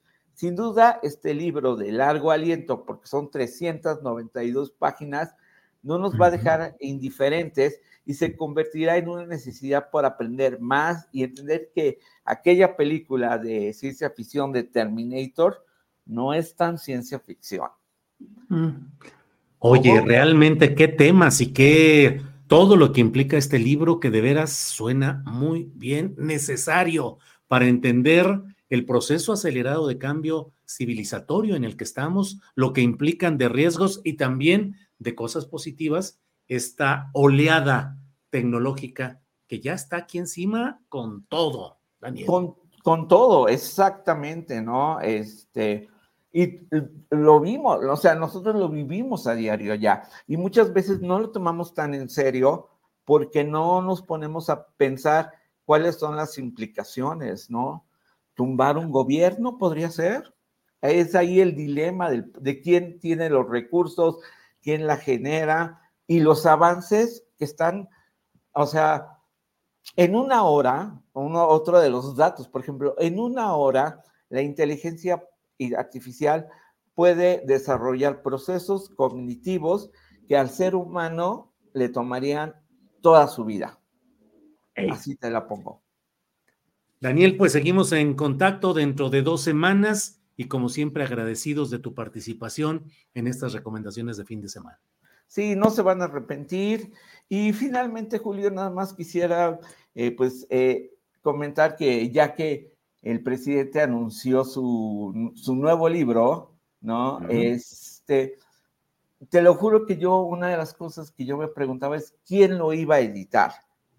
Eh, tradicionalmente lo había publicado Planeta, eh, pero el último, que es un libro que él eh, publicó, que es una tesis que él presentó para graduarse de la licenciatura y está gratuito, lo publicó por su cuenta. Entonces yo me, me preguntaba eh, quién sería, porque si uno eh, ve un poco los libros que, le, que, ha publicado la editorial, hay muchos libros que golpean directamente al presidente y a la gestión. Entonces, yo creo que aquí el presidente en este eh, sentido de, pues mira, no hay resentimientos y tengo que ser práctico porque por la distribución que tiene Planeta puede llegar, pues fue editorial Planeta una vez más. Entonces estoy esperando a leer este libro para ver cómo, cómo viene. Y que luego a veces, no sé, Daniel, pero a veces llegué a escuchar que parte de las discusiones con las editoriales era porque López Obrador eh, presionaba para que el precio de portada fuera más bajo, que no fuera tan, eh, tan exigente, digamos. Creo que algo así había. Exacto, exacto. Además, también eh, tomemos en cuenta que gran parte del tiraje, él los, los, compra también para repartir entre eventos. Muchos de estos libros los regala él, los compra él para, pues, distribuirlos de manera gratuita. Entonces, este, es una, eh, yo fui editor de, dos de los libros de AMLO, la salida y de unos, de unos discursos. Eh, cuida, eh, es difícil de editar, ¿no? Porque lo que él dice siempre, una vez que fui a llevarle pruebas, le dije, yo te recomendaría, porque quería hacer un libro de sus discursos en Estados Unidos. Digo, pues yo te, lo, yo te recomendaría que este libro lo metieras acá, ¿no? Y Beatriz me dijo, no, mira, si tú, ah, porque le dije, yo soy de guerrero y soy terco. Uy, me dijo Daniel, Beatriz, si tú eres terco, te topaste aquí con una piedra. Lo que dice Andrés no lo vas a mover. Y se publicaron ambos títulos, pero siempre cuidó cada uno este, de, vaya, muy al cuidado, muy, muy, muy, muy al cuidado. Y sí, siempre, este, ese, ese era una, una, de las condiciones, que tuviese un precio accesible y la distribución. Bien, pues gracias Daniel Mesino, como siempre, agradecidos y nos vemos dentro de dos semanas. Hasta pronto, un abrazo. Igual, hasta luego. No se vaya porque al final, al final de este programa, que ya quedan tres minutitos, cuatro minutitos, cuando mucho, tendremos completa, completita la versión de la nueva canción que está siendo muy comentada aquí en las redes, en nuestro chat, la canción de Fernando Rivera Calderón. Durante en el curso de la Mesa del Más Allá, que además se reproduce en Canal 22, pusimos solo minuto y medio, dos minutos solamente, pero la vamos a poner completa al final de este programa. Así es que no se vaya porque tenemos, hacemos cantar a Fernando Rivera Calderón. Entonces, bueno, antes de irnos, déjenme comentarle acerca de lo que ha sucedido hoy eh, en este febrero en el cual se multiplican las celebraciones históricas, actos conmemorativos que tienen como principal elemento la presencia de las Fuerzas Armadas, de la, del Ejército, y hoy se ha tenido otro, una de esas eh, ceremonias que se van sucediendo en estos procesos. Vamos a verlo, eh, este video enseguida, por favor. Señor presidente, ante la alteración del orden constitucional en 1913, el representante de la nación confió plenamente en los hijos del colegio militar. Hoy, a 111 años de aquel significativo suceso y ante los nuevos desafíos que enfrenta la nación, quienes formamos parte de las Fuerzas Armadas, le agradecemos a usted, como jefe del Estado mexicano, la absoluta confianza y el respaldo que nos ha brindado durante su mandato. Entendemos que es así porque la historia ha marcado la conciencia nacional que las Fuerzas Armadas son leales a los intereses supremos del país. Bueno, pues es interesante, siempre son interesantes los posicionamientos que toman los jefes de las Fuerzas Armadas, es decir, el jefe operativo, que es el secretario de la Defensa Nacional, ya sabemos que el máximo jefe es el presidente de la República, pero en este caso, pues palabras interesantes en el contexto de lo que se está viviendo en el país rumbo a la sucesión presidencial. Por otra parte, déjeme compartir con usted este video en el cual podemos ver pues lo que ha dicho el presidente López Obrador respecto a Cuauhtémoc Blanco, el muy impugnado gobernador de Morelos. Veamos y escuchemos. Les quiero decir cómo pienso yo con relación al gobernador de Morelos. Yo pienso que es un gran gobernador, Cuauhtémoc Blanco. Ya les dije, no me importa. Es mi opinión. Y me consta. ¿Saben por qué? Porque todo lo que hemos hecho en Morelos lo hemos hecho juntos. Ustedes no saben lo que he padecido en otros estados con otros gobiernos estatales que en vez de trabajar juntos en bien del pueblo, ellos hacen todo para bloquear las acciones del gobierno federal. Aquí no, en Morelos. Aquí trabajamos juntos con Cuauhtémoc. Corrupción durante la administración de este personaje Cuauhtémoc Blanco. Corrupción, predominio del crimen organizado, nepotismo con su medio hermano convertido en factor de poder, eh, frivolidad, andar de gobernando y andar en cosas deportivas y en el cotorreo y en la fiesta y en mil cosas, mal gobierno, muchos problemas, el crimen organizado metido hasta la médula, pero el presidente de la República lo felicita, lo considera y lo pone como un ejemplo. A Cuauhtémoc Blanco, que es un personaje frívolo, inculto en lo general, imperito en las cuestiones políticas y que ha continuado la saga de muy malos gobiernos que ha habido en Morelos desde diferentes instancias o colores partidistas, PRI, PRD y Cuauhtémoc Blanco que llegó alquilándose como espectáculo para darle votos al Partido eh, Socialdemócrata y que después de eso convirtió Cuernavaca y luego el Estado en un negocio personal y familiar. Pero ahora está prometiendo ayudarle a Morena en las elecciones de la Ciudad de México. Por ello, todo el apoyo y todo el respaldo. Bien, de esto voy a hablar un poco en la videocharla astillada de esta noche. Les agradezco la oportunidad de platicar hoy en este, esta emisión. Vamos a tener enseguida, no se vaya porque tenemos la emisión de la canción de Fernando Rivera Calderón. Gracias por la semana, gracias por el viernes. Rivera Calderón viene cantando y nos vemos nosotros en la noche, a las nueve de la noche y a las cinco de la tarde está Paco Cruz en su videocharla cruzada. Sigue Fernando Rivera Calderón. Adelante.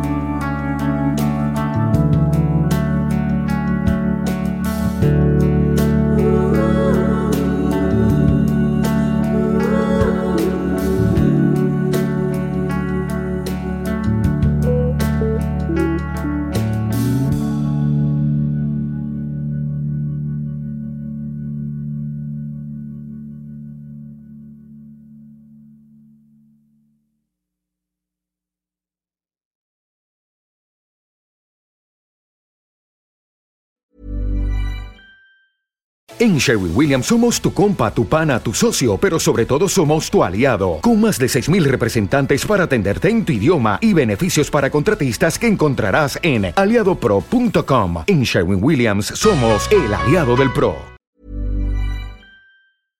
Para que te enteres del próximo noticiero, suscríbete y dale follow en Apple, Spotify, Amazon Music, Google o donde sea que escuches podcast.